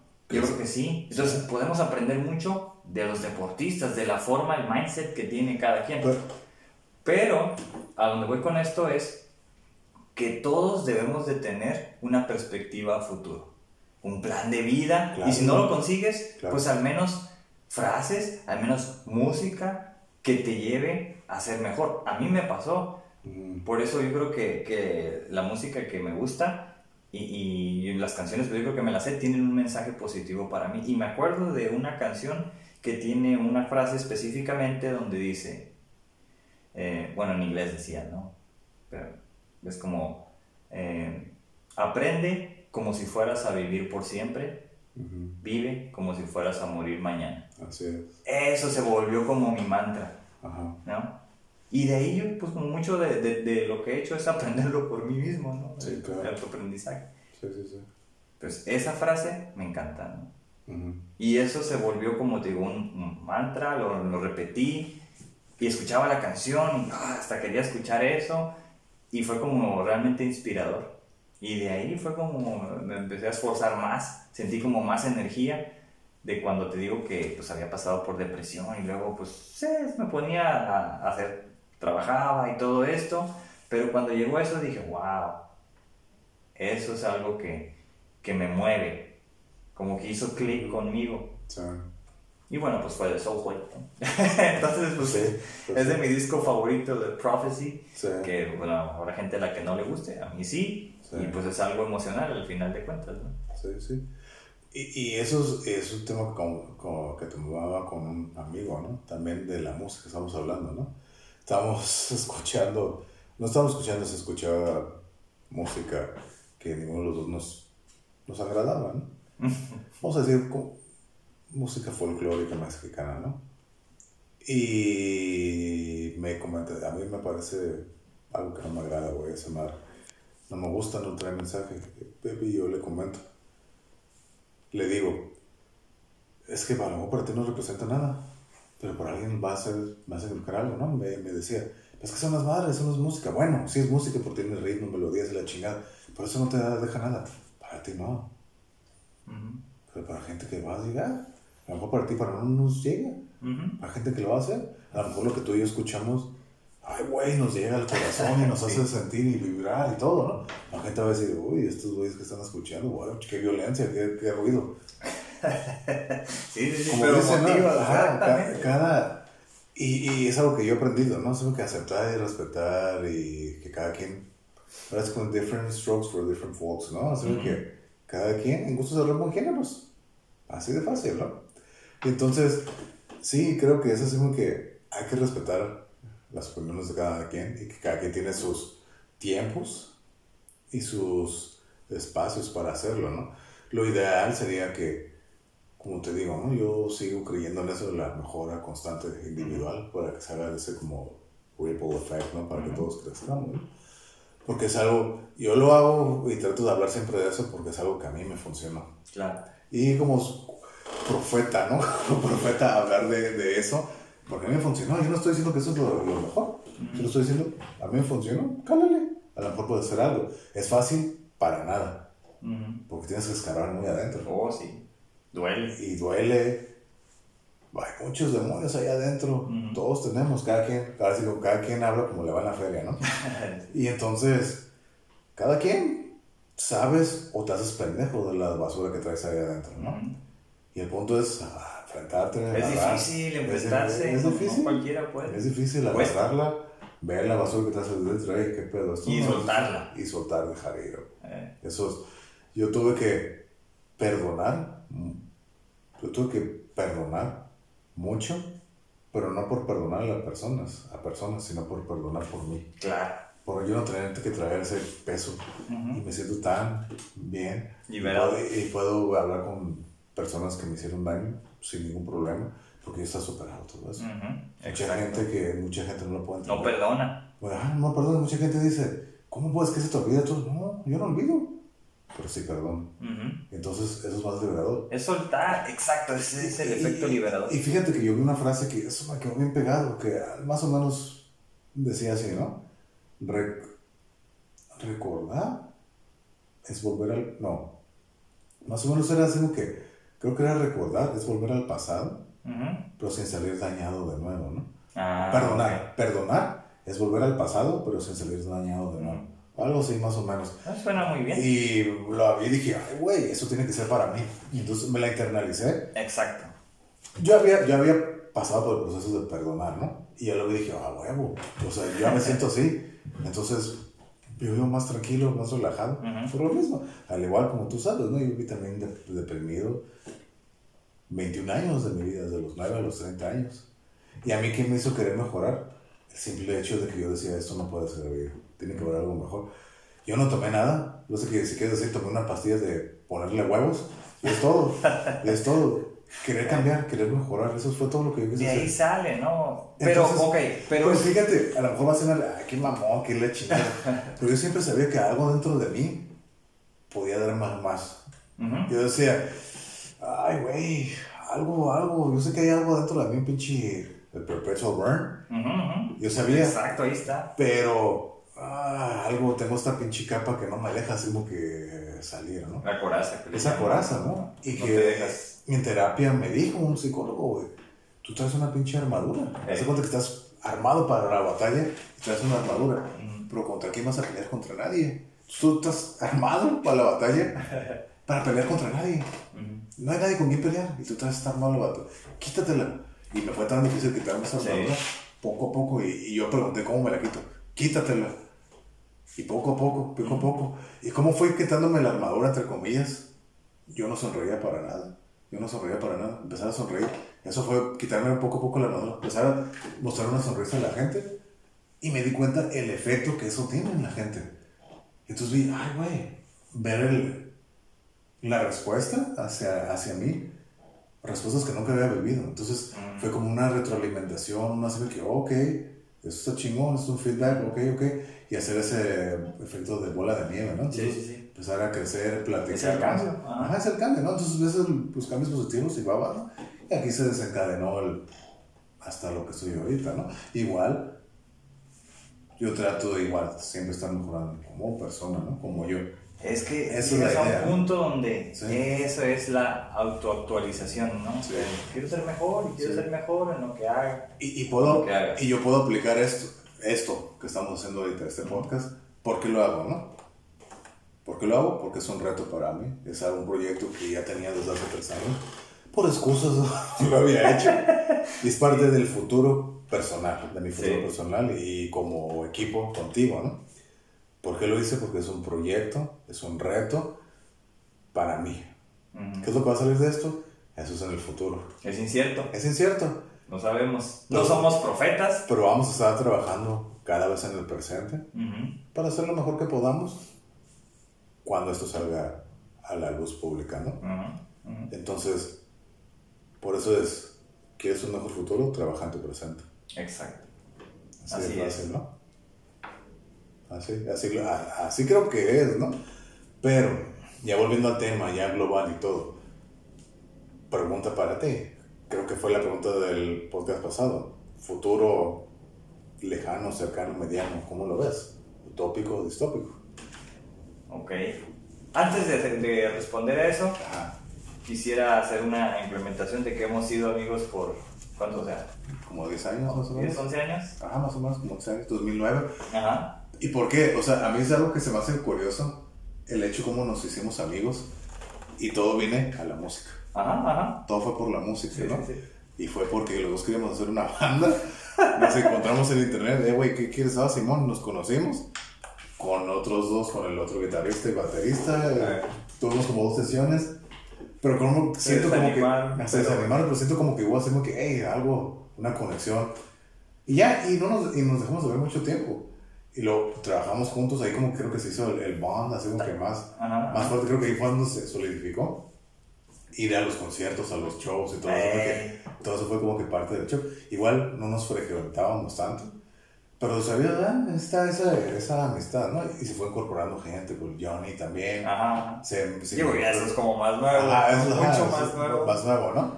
Pero sí, así ha sido esa, como esa amistad de 10 años, Ujú. 11 años. 11 años 2009, ya. ¿no? Sí, sí, sí. Y todo por la música. Exacto. Y volvemos al, como dicen, ¿no? All came back in circles, ¿no? O sea, que a la música, ¿no? Que es lo que al final de cuentas que nos unió. Aquí estamos. Sí. Bueno, y tenemos muchas experiencias muy buenas relacionadas Ah, sí. a la música. Exacto. Luego Y de- quizás podemos hablar. Y de hecho creo que todas las experiencias que tenemos son relacionadas con la música, Sí, ¿no? Sí, sí. todas las convivencias que tenemos, afuera del trabajo, son musicales. Ajá. ¿no? Cierto. Que es algo divertido, interesante. Pero a donde mi intervención en este momento era relacionada a que yo recuerdo que yo te veía sonreír. Mm, Entonces no sé si esta conexión que tenemos fue asociada a eso, a que, a que pues yo creo que sí sonreías, que la pasábamos bien, agarrábamos curas de una u otra forma, ¿no? Cuando Sí. decías que a lo mejor era difícil en aquel tiempo para Sí. Entonces, eso es como mi, el impacto que yo creo que, que pues, nuestra relación de amistad ha tenido sí. suave, ¿no? Entonces, ha durado mucho, ¿no? Y hemos pasado como por, por diferentes, digo tú más que nada, individualmente, yo, Ajá. pues, hemos tenido como otros caminos, pero aquí estamos de nuevo, ¿no? Ajá. Entonces, siempre hablando de temas de estos que pues, son novedosos, son muy, al menos son interesantes Ah, para nosotros, Sí, claro. pero que disfrutamos mucho, ¿no? De, de platicar cuando no es de música. Pero bueno, entonces retomando el, el- el caso, la pregunta específica, ¿cómo vemos el futuro? ¿Incierto, distópico o utópico? Para eso quizás habrá gente que no, que no conozca cuál es uno, cuál es otro, ¿no? Entonces la utopía pues, es ese, ese, Mágico, ese feliz, ideal. ideal, Ajá. es ese idealismo proyectado al futuro, Sí, romántico si lo quieres decir. sí. Por el contrario, como es todo su bueno. opuesto, exacto. Por el contrario, es distópico. Es decir, es catastrófico, es apocalíptico, como muchos lo dicen. sí. Bueno, a mí no me gusta porque siempre hay gente que ve las cosas de esa forma, apocalíptica, desde los 90, desde los 2000, 2010, 2012, ni se diga. Y estamos ahora, no, que el apocalipsis, que el 2020 le ganó al 2012, ¿no? Y todo eso. No me gusta a mí eso. Pero, pero- Son desafíos. Ajá, sí, claro. Son desafíos que se presentan, retos que los tenemos que afrontar individualmente Ujú. y luego a nivel familiar, como sociedad Sí. y como, Global, ¿no? yo digo, a nivel global como civilización, aunque no nos gusta el concepto. Entonces, quizás por eso mismo que yo digo que mi tendencia es más realista hacia lo positivo, siempre voy a pensar de que el futuro es utópico. ¿Por qué? Porque yo he trabajado para eso. O sea, mucho de lo que yo he contribuido a esta sociedad, a lo mejor la gente no lo sabe, ¿no? pero mucho de lo que yo he hecho es ayudar a que las personas estén mejor. Ujú. Y cuando eso haces, pues creo que pueden tomar mejores decisiones. Y es como dices, es un efecto de bola de nieve, Ujú. poco a poco, quizás a nivel familiar o individual y luego familiar. Sí. Y quizás a nivel comunitario con las intervenciones que hemos hecho. Mm, Y eso podrá ser una contribución, ¿no? Con eso estamos bien. sí. Pero eso es un futuro relativamente cercano. Un futuro mayor, yo sí creo que vamos a tener que dejar de ser lo que somos, como lo hemos sido en su gran mayoría, ¿no? Entonces, ahorita, si por alguna razón, va a sonar un poco extraño, ¿no? Pero si por alguna razón cortamos del 2020 y nos vamos al 2050, en 30 años, ¿cuánta gente ahorita está preparada para vivir como se va a vivir en 30 años? Yo creo que muy poca. Muy poca. Pero es que no sabemos cómo va a ser, el, cómo va a ser en 30 años. Sí se sabe. Va a haber más robots. Va a haber menos empleo. Pues sí, o sea, Los carros van a ser automatizados. teorías, ¿no? No, es la Va para allá, ¿no? Y- Va para allá ya- porque ya se ha estado trabajando y ya son una realidad. Entonces, ahorita quizás se están trabajando más en laboratorios ¿no? científicos en el mundo. Sí. Y cuando hablamos de científicos, yo hablo como con orgullo de lo que la ciencia está creando. Mucha gente dice, ay, no, los científicos van a crear al Frankenstein y van a crear una bomba atómica y, y no esas cosas, ¿no? Entonces yo, yo no, yo cuando estaba chico, yo, mi visión de los científicos siempre fue buena. O sea, tú, el, el hecho, por ejemplo, 2050, ¿no? Que pusiste ese número, ves el futuro AI, todos automatizado y la chingada. ¿Tú eso lo ves utópico? No. Uy, Bueno, sí, sí es. ¿En Por- qué- ¿Por qué lo ves utópico? Porque, y eso lo he discutido con otros amigos, ¿no? Cuando hablamos ahorita, por ejemplo, de los carros automáticos, ¿no? que ya están por ahí, en Sí, sí, los. Google, los Tesla, Sí. que ya dijeron que para el siguiente año ya van a ser totalmente automatizados. La gente no quiere, hay cierta gente que se rehúsa y no, y no, y no, y yo quiero manejar mi carro. Porque yo tengo un pinche carro muscle, American muscle, ¿no? yo quiero traer mi pinche Mustang y yo Sí. manejarlo y así. Entonces, esa es la personalidad impulsiva y todo eso, ¿no? Ujú. Si sí, tienes un carro. Habrá gente que posiblemente no pueda acceder a tener un carro del año como muchos Sí. todavía no lo hacen. Entonces, en el 2050, las reglas del juego van a cambiar. Claro. Entonces va a haber, todo va a estar más robotizado, siempre y cuando los tomadores de decisiones, en todo caso en, los- en las políticas, en los países, tomen decisiones en ese camino. Pero si la gente empieza a hacer marchas y no, y que nuestros trabajos, y se sigue viendo una sobrepoblación, o sea, si somos 7 mil millones de habitantes, para el 2050 se dice que íbamos a ser, si mal no recuerdo, 8 o 9. Entonces es muchísimo más gente por menos trabajos que va a haber. Pero, ¿tú crees que en 30 años ya los encargados de, del control sigan siendo humanos?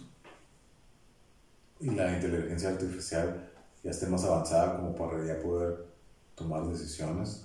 O es algo, por ejemplo, es algo que a mí yo sigo, ah, no en todo Terminator, Skynet y todo eso, ¿no? Ajá. Y veo como Elon Musk habla de que "Hey, ten cuidado el AI y la chingada. Mm.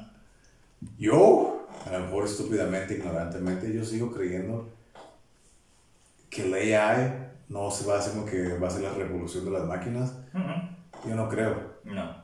Pero mucha gente que sigue viendo de esa manera, ¿no? Ah, Pues es que Hollywood tiene mucha influencia en nuestras Pero, mentes. pero aquí vengo al, al- a la pregunta del futuro utópico o distópico, ¿no? Que dices, ah, siempre se ha manejado distópico. ¿Por qué? En mi opinión, ¿por qué se ha manejado así? Porque creo que es más atractivo. Es atractivo en el aspecto de que adrenalina, emoción, a lo mejor no son las condiciones más aptas para vivir, pero creo que es más emocionante, ¿no? Es como la utopía, Sí, sí, mira, sí. todos somos felices y huevones y a gusto, así. yo, si me pongo a pensar, mí no me llama la atención. Mm. Me llama más la, la distopía, batallar y sufrir la chingada. Y, y a mí, a lo mejor estoy bien sistematizado por Hollywood, pero a mí desde niño siempre imaginé el futuro distópico. Mm. Yo siempre me lo imaginé. Imaginé corriendo, ya sea si va a ser por la enfermedad, pinche zombies o pinche Skynet, los Terminators. Ah, escapando, ay, güey. No, me vienen persiguiendo. Yo siempre lo imaginé así. Siempre imaginé el futuro yo estando escapando, ¿no? Ahorita lo veo más difícil, ¿no? Como a mi hijo, bajo mi circunstancia física, pero siempre, siempre lo he visto así el futuro, distópico. ¿A poco? Sí, apocalíptico, algo va a haber una... Algo mal, por eso te digo, yo no creo que... O sea que tú ves más probable, no sé, una tercera guerra mundial. Nah, no tanto no, a lo mejor, no sé qué va a pasar, pero sí sé que va a ser una catástrofe global. Y creo que estos son los inicios. Mm, Por eso, por eso te digo, yo no creo que lo peor haya pasado. Ya. O sea, tú lo estás viendo como que es ese, la semilla de algo muy complicado que va a O sea, yo lo veo así que es lo más cercano que en mi tiempo de vida, en esos 34 años que llevo viviendo, que he visto, y que, porque esto ya es a nivel global.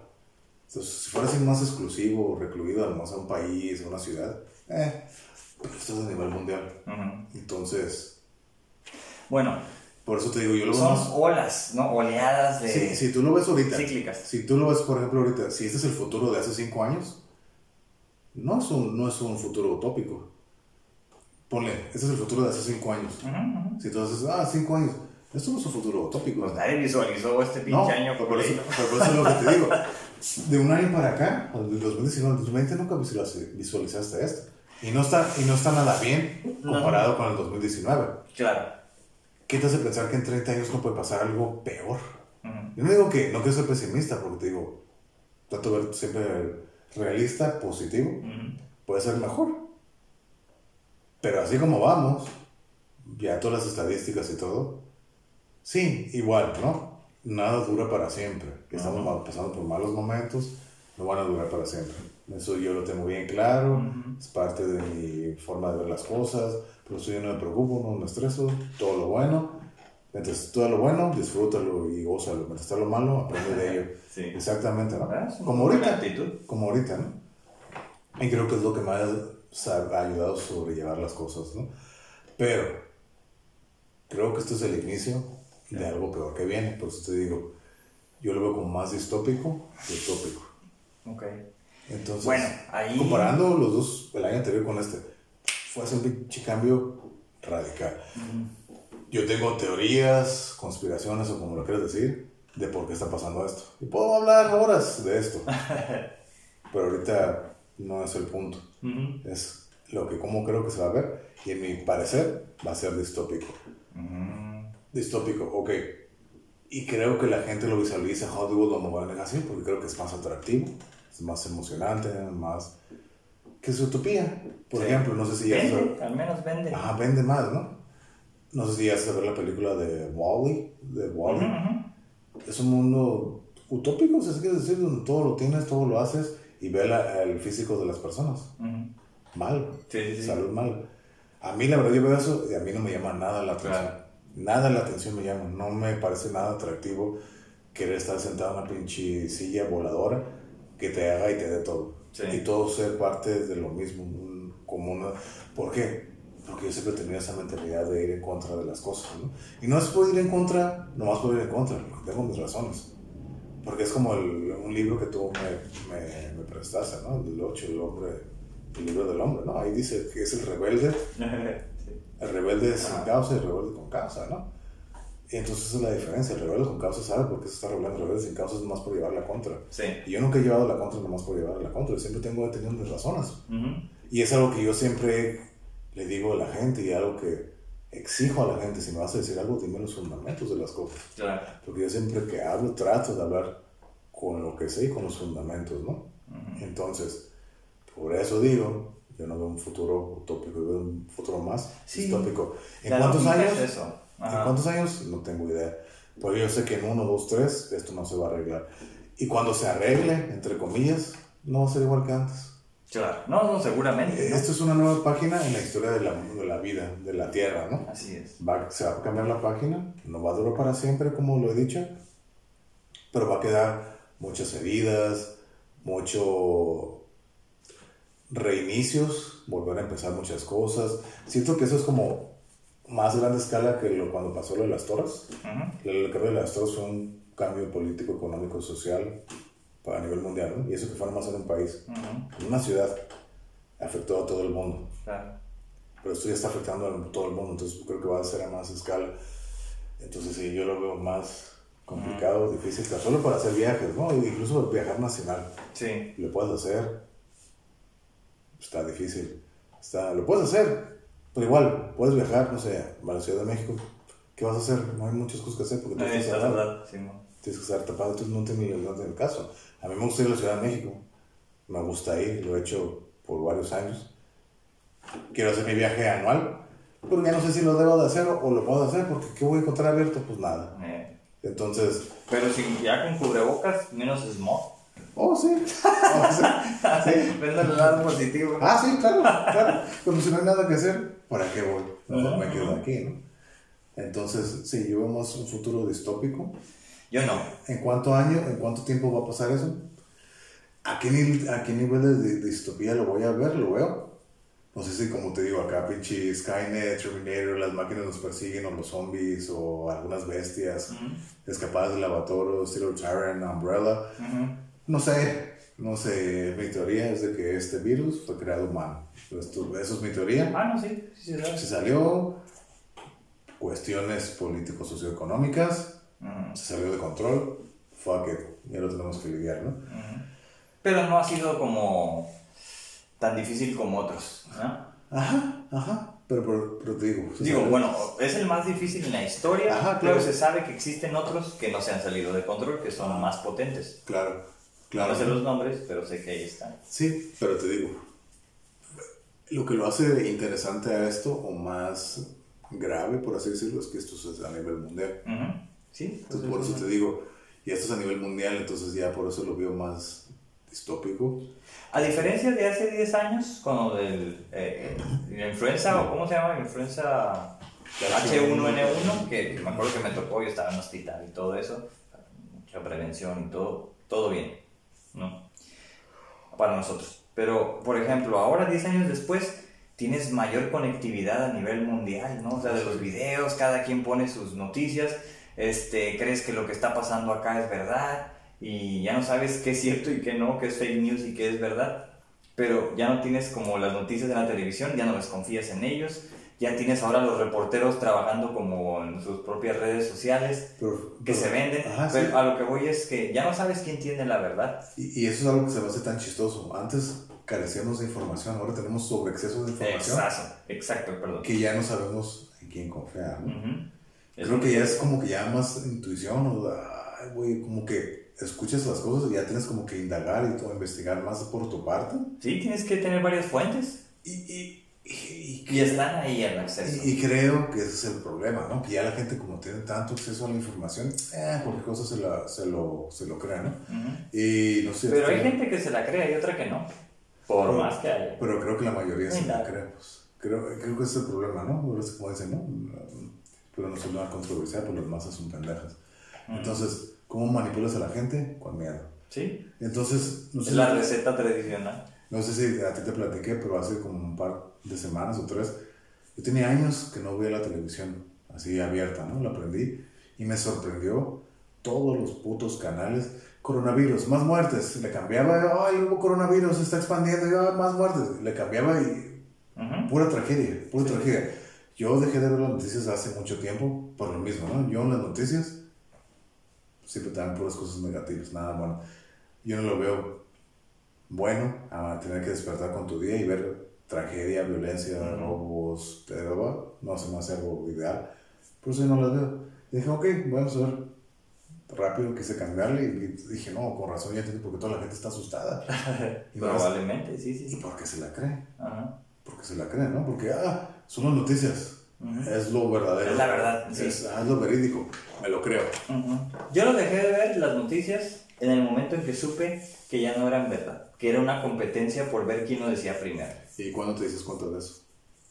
Pues ya tiene sus 10 años, yo creo. Sí, Digo, después las veía, pero ya como mero hecho anecdótico, ¿no? Ya sabía qué iban a decir, Ajá. o ya, ya sabías qué iba a pasar. Ajá. Entonces, no es necesario las noticias, no es necesario leer el periódico, qué bueno que ya cada vez menos gente Pero- lo lee. Pero tienes. Yo lo veo más que las noticias o el periódico como una tradición. Sí, sí, sí, es Son- un ritual. son- ¿no? Ajá, un ritual, una tradición. O sea, me, me toca ver hasta todos los días, camino al trabajo, como gente, todos se sigue publicando el periódico todos los días. Entonces digo, güey, en realidad la gente lo compra. Sí, hay gente que lo compra, pero supongo que no es como la misma cantidad de personas No. que antes. Por eso digo que es generacional. En 20 Ah, años ya ya. no se van a comprar los periódicos, ya ni van a existir. Tan solo, por ejemplo, yo estoy en el. Tanto tú y como yo nos tocó, creo que nos tocó en la etapa exacta entre la vieja escuela y la nueva, donde Ajá. crecimos, todavía jugando como la generación anterior, pero nos tocó el avance de la tecnología, por eso nos adaptamos fácil, ¿no? Y por ejemplo, yo todavía, yo estoy así en el dilema, a mí me gusta mucho leer, yo leo todos los días. Para mí es mejor agarrar la copia física, estar Claro, mañana y sentirla.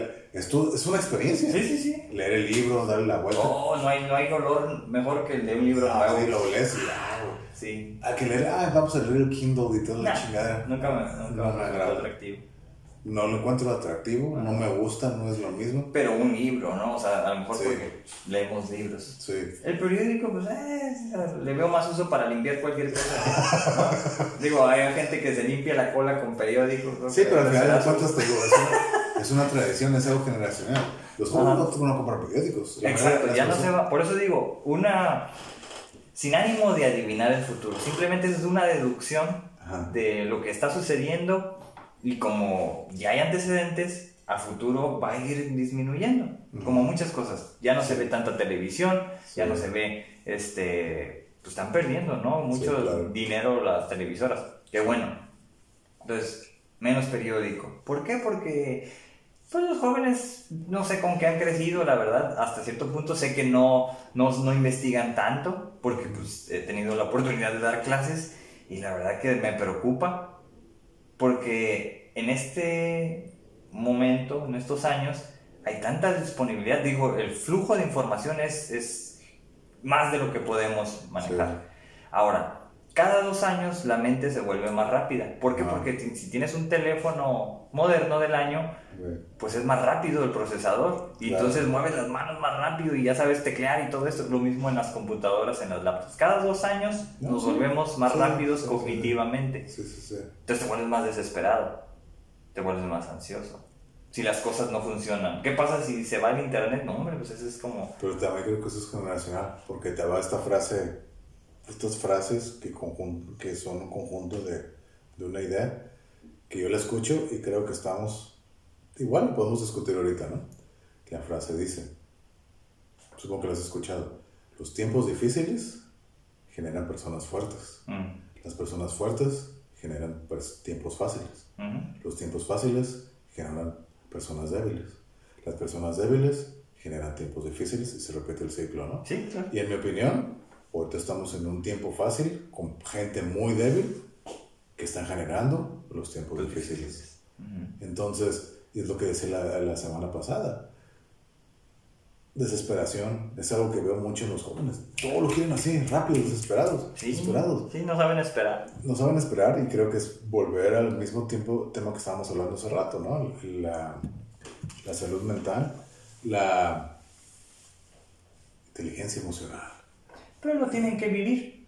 Se tienen que topar con pared, se tienen que enfrentar a esa realidad difícil para poder tomar esa decisión. De otra forma, pero, no entienden. Pero, pero, por eso yo veo un, futuro utópico, de, distópico, perdón, porque las los, los, el futuro, ahora sí que el futuro de estos jóvenes, los veo bien madreados, bien madreados. Los veo que son las personas débiles, que van a ser el tiempo difícil.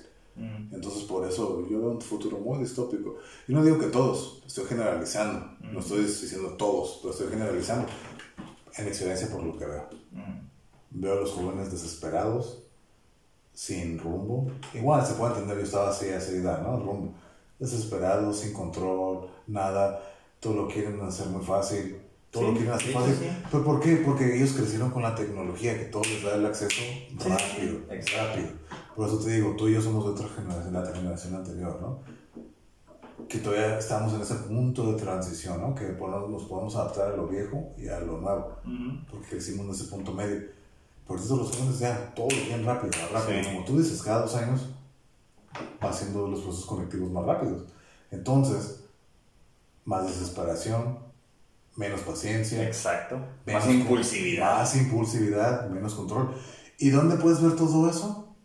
En el mismo medio donde ellos se desenvuelven. ¿Dónde es? En el internet. Ah, pues ahí está el bullying, ¿no? Los comentarios. O sea, hay algo que es bello, algo suave. Piches comentarios negativos. Siempre tienes algo negativo. Y está bien, como digo, ¿no? Pero todos tenemos opiniones y todos son cosas, no son como los culos, todos tenemos una. Está bien, pero es lo que yo digo, no porque tienes una opinión, tienes por qué darle. Más si vas a hablar mierda, no me dijeron. Si no vas a decir nada bueno, mejor no digas nada. No, ahí pero es el impulso, de Sócrates. Ajá, pero es el impulso de eh, como, decía, ¿no? Es, reactivo.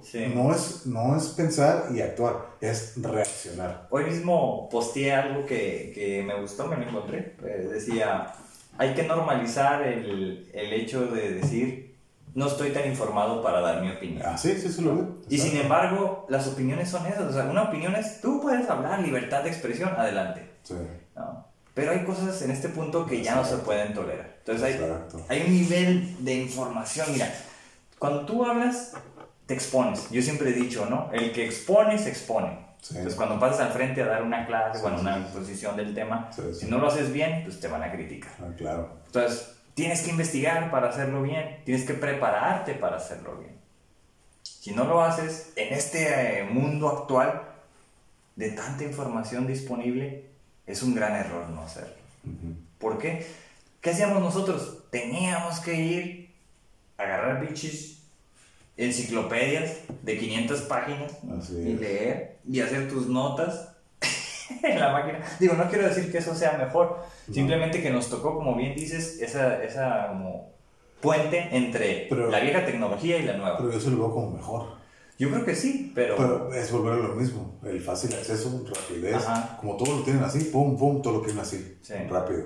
Bueno, nosotros sabíamos que escribir con máquina tenías que poner toda tu atención porque era Sí, sí, exactamente. volver a empezar. Nosotros venimos de un proceso antiguo. A lo mejor, y te digo, como dije anteriormente, ¿no? Necesitamos tiempos difíciles para podernos crecer, ¿no? Ya, Para eso recuerdo. el dices. hardship, el hardship, ¿no? Para poder, para poder ser mejores. Y a lo mejor no tiene nada difícil hacer en máquina, ¿no? pero tiene su grado de dificultad. Aquí en la computadora te, te lo haces, ah, lo borro, tu, tu, tu. no hay, todo es prontitud. Ujú. Es, es impaciencia para lo que no debes de tener, para lo que se debe de tener paciencia, ¿no? Y tienen paciencia para lo que no. Entonces, por eso te digo, por eso yo veo muy distópico el futuro, gracias a las generaciones que estamos aquí.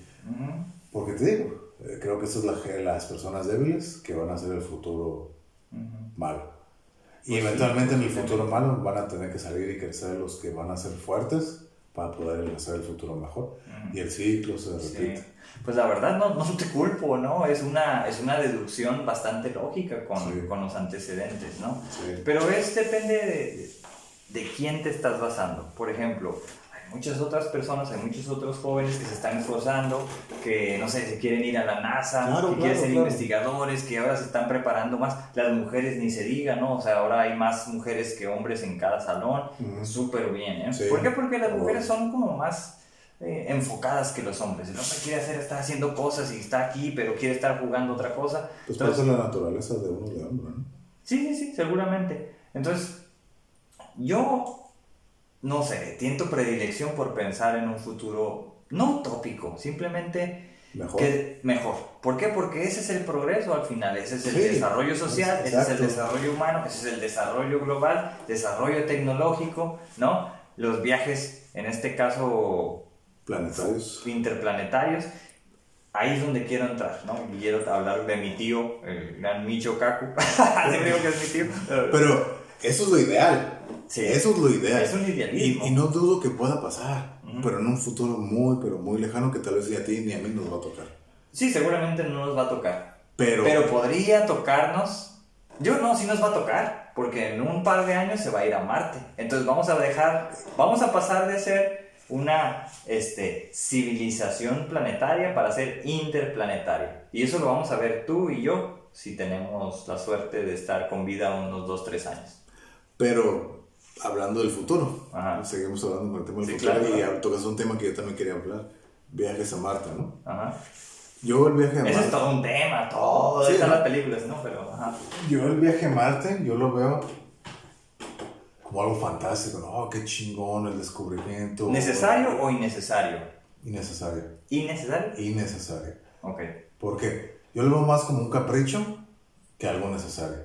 Es como que par- como parte del ego de la persona, a huevo yo puedo ir para allá, a huevo. Hay innovación, y se quiere, es una No. guerra. Yo lo veo de esa manera. Tiene algo más lógico que eso.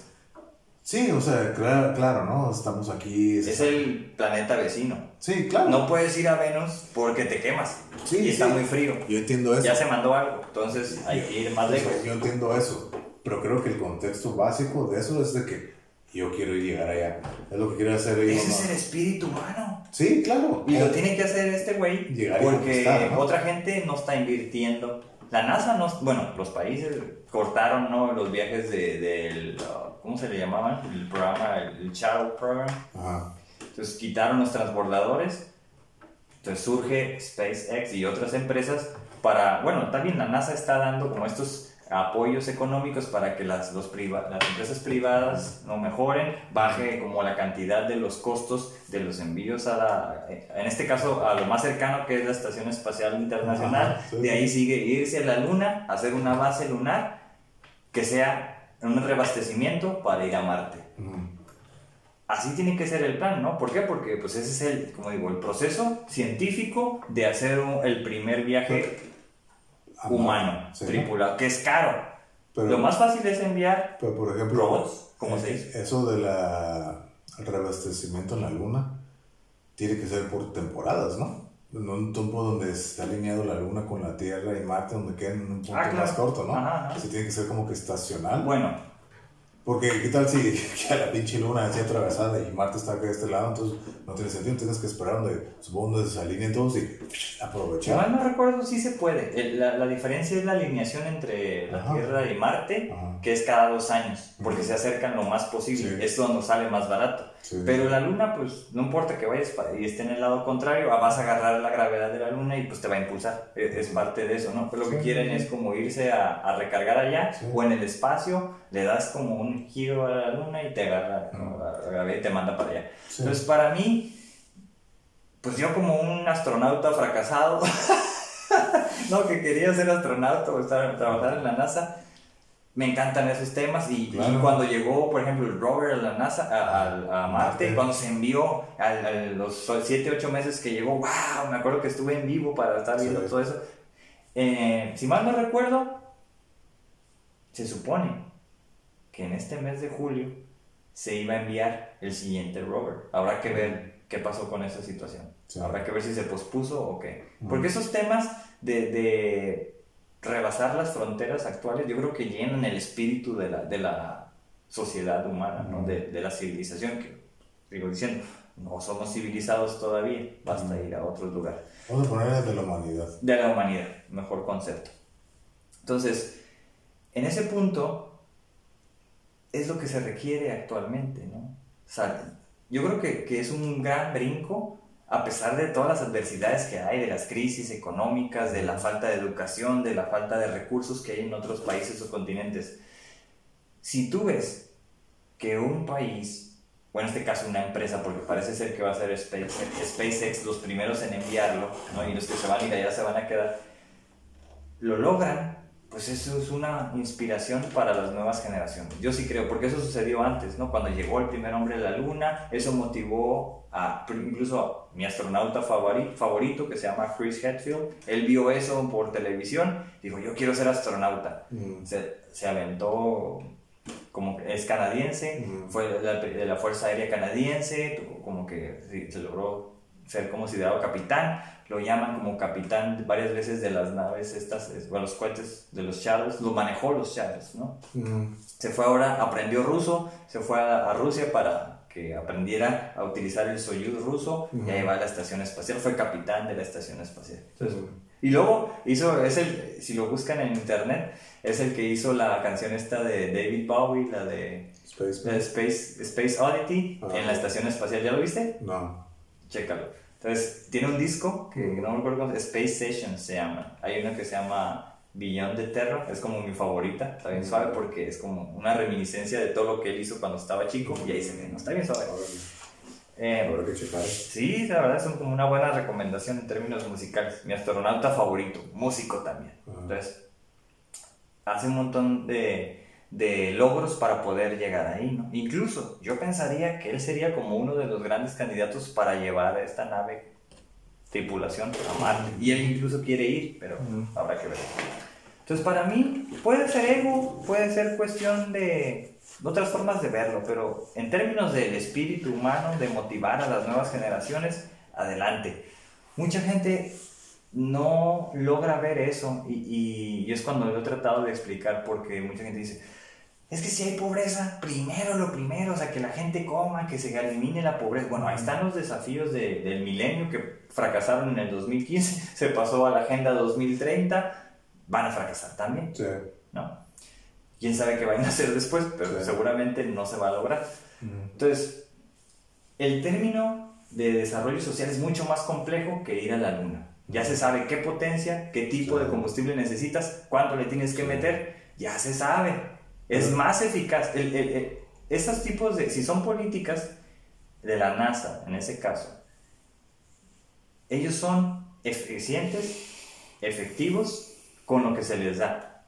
Y ellos no tienen la culpa de que las políticas corruptas en otros países no hagan lo que tienen que hacer con incluso mucho más recursos. Sí, es que creo que lo que acabas de decir es muy cierto, ¿no? La gente lo ve así como que, o sea, ¿qué te estás preocupando por ir a pinche Marte si aquí hay un chingo de desmadre que hay que arreglarse, ¿no? Sí. Y como tú dices, es más fácil llevar, llegar a Marte que arreglar todo lo que está aquí. Pues yo, bueno, yo lo veo la misma, volver a lo mismo, ¿no? A la primitivez del humano. Sí. Entonces, sí, hay cosas más importantes aquí, sí. Pero como tú dices, o sea, yo no lo veo como algo malo ir a Marte. Pero yo no lo veo. Yo no lo veo como, yo no lo veo como algo malo. Chingón, yo también soy de la parte de ellos desde niño, volteaba al cielo, ver el cosmos y veía en el telescopio, ver las estrellas. Ay, güey, veo Venus, el Sol, la Luna, todo. Yo incluso le escribí canciones a la Luna y poemas. Siempre me ha parecido algo fascinante, ¿no? voltear al cielo y ver esos astros. Siempre me ha gustado. Nunca, nunca quise ser astronauta, pero a lo mejor estudiar o astrofísico o estudiar el, el, cosmos siempre es algo que a mí también me ha fascinado. Y es algo, es algo de los temas que tenemos en común tú y yo, ¿no? Ahí está la pintura que me hiciste, ¿no? La Vía Láctea. De aquí la estoy viendo, gracias. Pero sí, igual yo también estoy emocionado. Y también estoy emocionado de la idea de ir a Marte. Mm. Pero yo sí lo veo como que es un one-way trip Sí. y a ver qué pasa, ¿no? Saber qué pasa. Pero yo sí lo veo más como el ego, el, la ambición, la aventura, parte de la... el nómada humano. Eso es. Ya aquí ya como que ya está valiendo madre, vamos a buscar acá afuera, ¿no? ¿Y cuánto, y si se llega ya, si se puede hacer una vida sustentable allá, cuánto va a tardar en ya poder ser coloni- colonizado y crecer? No sé, no sé. Es un país, No, es, un- es país, es un planeta diferente, ¿no? No, y quieren terraformarlo, es decir, hacer una atmósfera Sí, claro, para claro. hacerlo. Entonces va a tomar bastantes años, ¿no? En lo que se arregla el problema aquí en la Tierra Sí. Y se arregla ahí en, en Marte, lo veo difícil. O sea, va a tardar mucho tiempo. En el mientras, sí, como te digo, yo veo el futuro distópico con la posible solución de escape, ir a Marte. Y con un escape incierto. Ok. Eso me que, ¿sabes qué? One way ticket, let's go. Fuck it, we don't know what's gonna happen. Okay.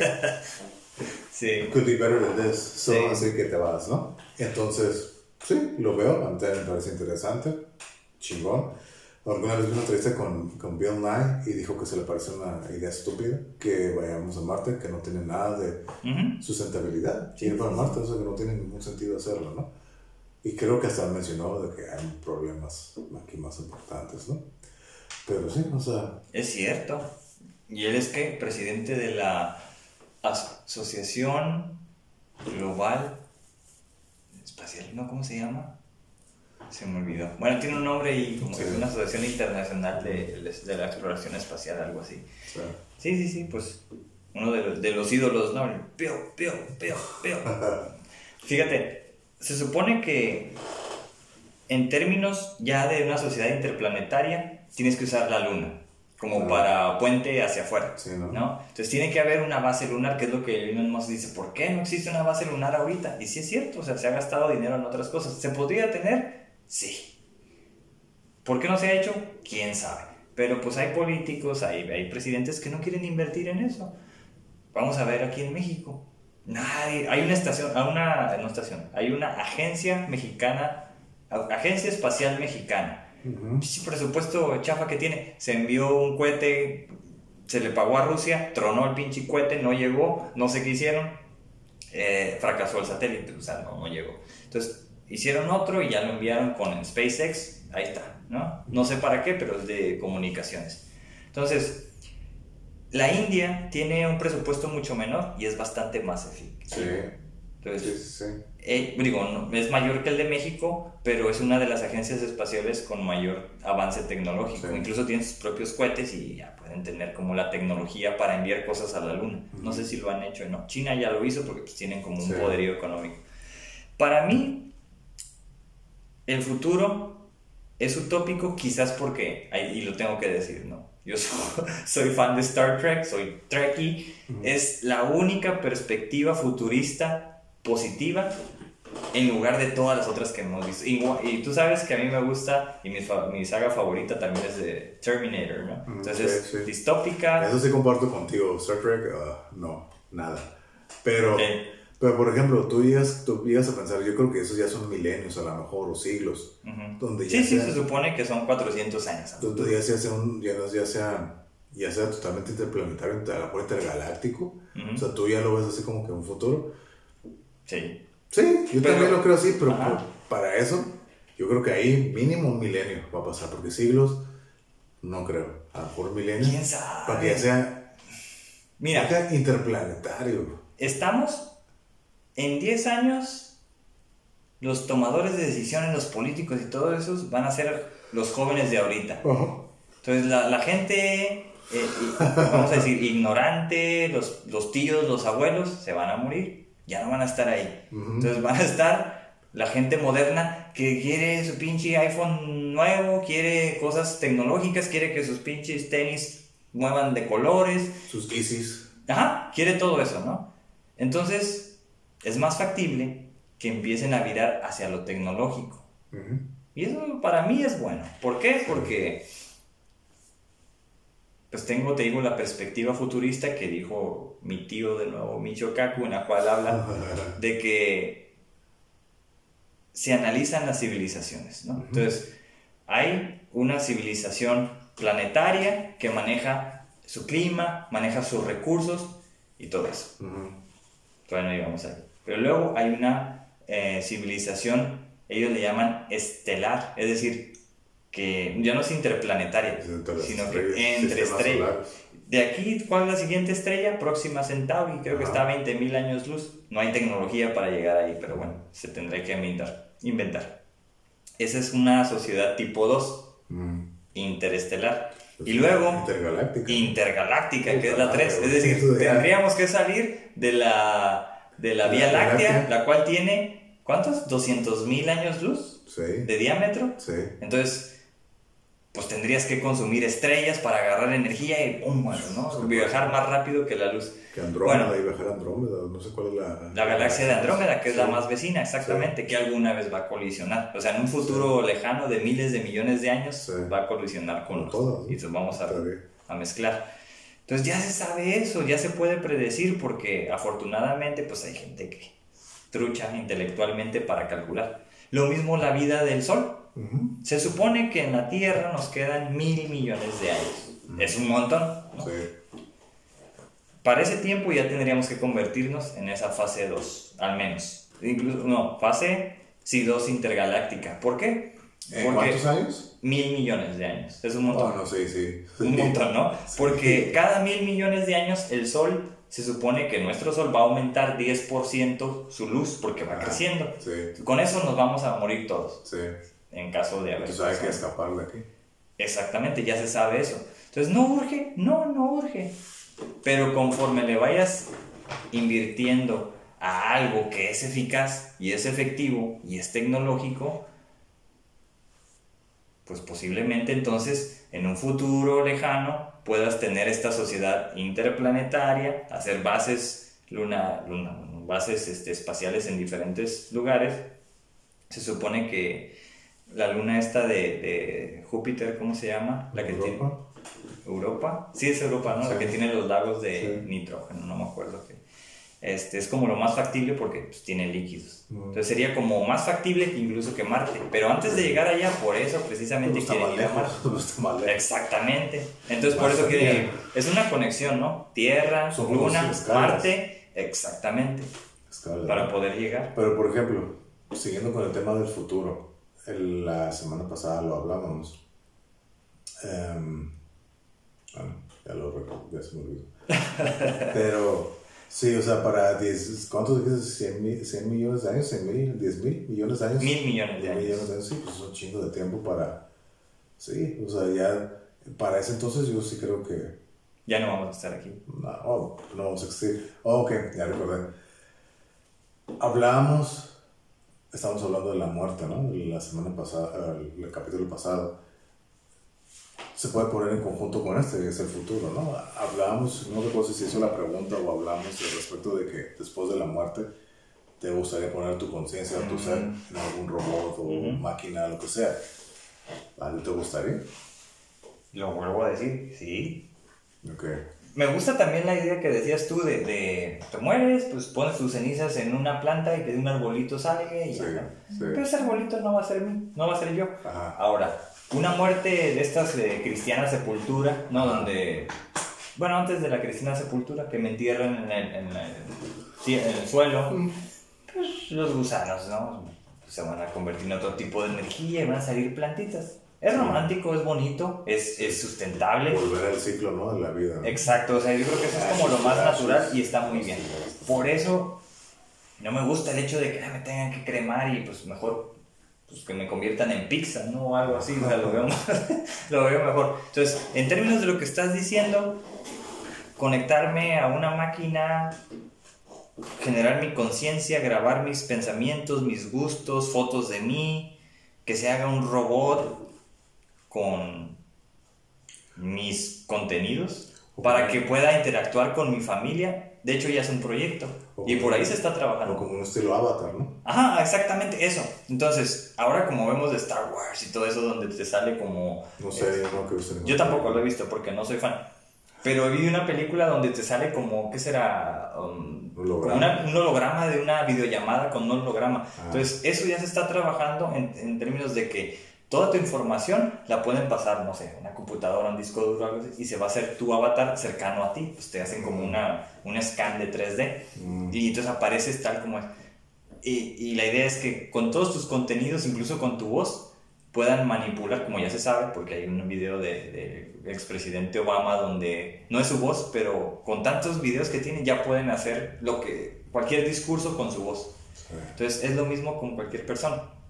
Esto lo están haciendo con la inteligencia artificial para que tengas como un holograma tuyo y puedas interactuar con tu familia a futuro. Es un futuro.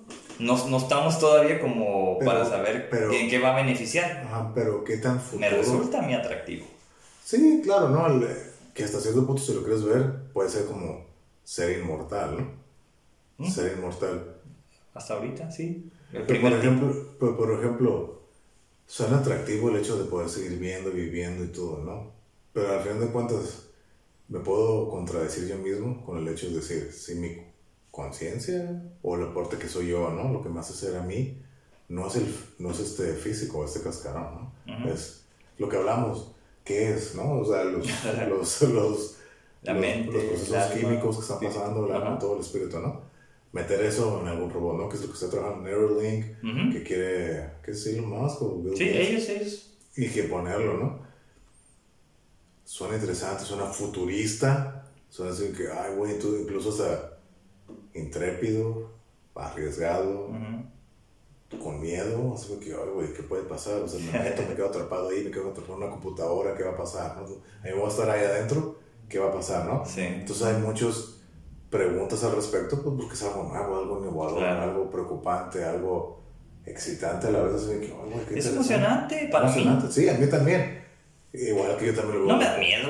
No, no miedo, pero dices, ok, ¿qué puede pasar? ¿no? O sea, Ujú. siempre está la incertidumbre, ¿no? Todo, ¿no? Pero, si lo que ves de esa manera, quedarte en un robot, en una máquina, una versión tuya mejorada, así inmortal, físicamente, que seas tú mismo. Pero no sé, elegir a la edad que tú quieras, ¿no? No sé, yo creo que elegir como cuando yo tenía 20 años, sano, no que me voy a... Ándale. Sería una idea chingona. Ujú. Pero creo que hay que, si eso se pudiera hacer y tener el acceso, todos podríamos tener el acceso de eso, iba a haber un problema de sobrepoblación, ¿no? Porque iba- nadie se iba a estar moviendo, pues Ujú. todos íbamos a quedar. Entonces, eventualmente se iba a hacer un problema. O como la clonación, ¿no? Pero si es un robot, pues nada más ocupa energía. No, pues sí, pero al, al final de cuentas va a haber más, va a haber más, y va a ocupar más espacio, ¿no? Sí, sí, sí. Entonces, o a lo mejor no es un robot, a lo mejor un, híbrido, puede ser, un enhance. Antes de, ajá, puede ser, antes de, de ser un robot de ese tipo, primero lo que está haciendo Elon Musk ahorita, y hay otros proyectos, por ejemplo, es convertirnos sin darse cuenta, sin decirlo así, en cyborgs. ¿Qué es un cyborg? Pues es una persona que tiene un chip o algo incrustado que es tecnología. Y con eso te vuelves mejor de lo que cualquier capacidad mental que puedas tener normal. Ajá, es un enhance. Ese es un cyborg, ¿no? Entonces, para allá vamos. De hecho, el tener un pinche teléfono aquí, nos estamos convirtiendo en esto, en cyborgs. Simplemente que está afuera y lo tienes que agarrar tú pero, en algún momento va a estar pegado a ti. Pero los celulares ya son parte de nosotros. Exactamente. Son una extensión de nosotros. Exactamente. Pero en un futuro eso va a estar pegado a ti. Sí. Incluso, no sé, en unos lentes o pupilentes. Ándale, como decían por acá. Entonces, ese es como el primer escenario posterior. Después, ya implicaría que si toda esa información la pasan a un robot, el robot no va a ser con como un Terminator con, con cosas físicas o, biológicas. Ah, ajá, porque el, Terminator es un organismo biológico, ¿no? Es un robot dentro de un, de un cuerpo humano, por así decirlo. Y un robot, antes de llegar ahí, entonces tendrías que ser un androide, que es un robot que parece humano. Y después ya, o un robot nada más, y después se vuelve un robot humanoide. Esos son como los escenarios en el desarrollo de las etapas, ¿no? Ajá. Entonces, si a mí me ofrecen eso, pues yo me iría, ¿no? O sea, si me dicen, vete, vámonos a Marte, ahí ya te mueres, órale. ¿Por qué? Porque pasas a la historia. Y para mí pasar a la historia es como ser un inmortal. Claro, ¿no? Pues Hasta ahí. La leyenda legal. Exacto, ¿no? de los primeros que se fueron acá y te van a poner tu placa, ¿no? Así como la que me deben de la secundaria, de la primera generación de la tarde, que nunca nos lo hicieron, de vamos a hacer una placa por la primera generación, nunca lo hicieron.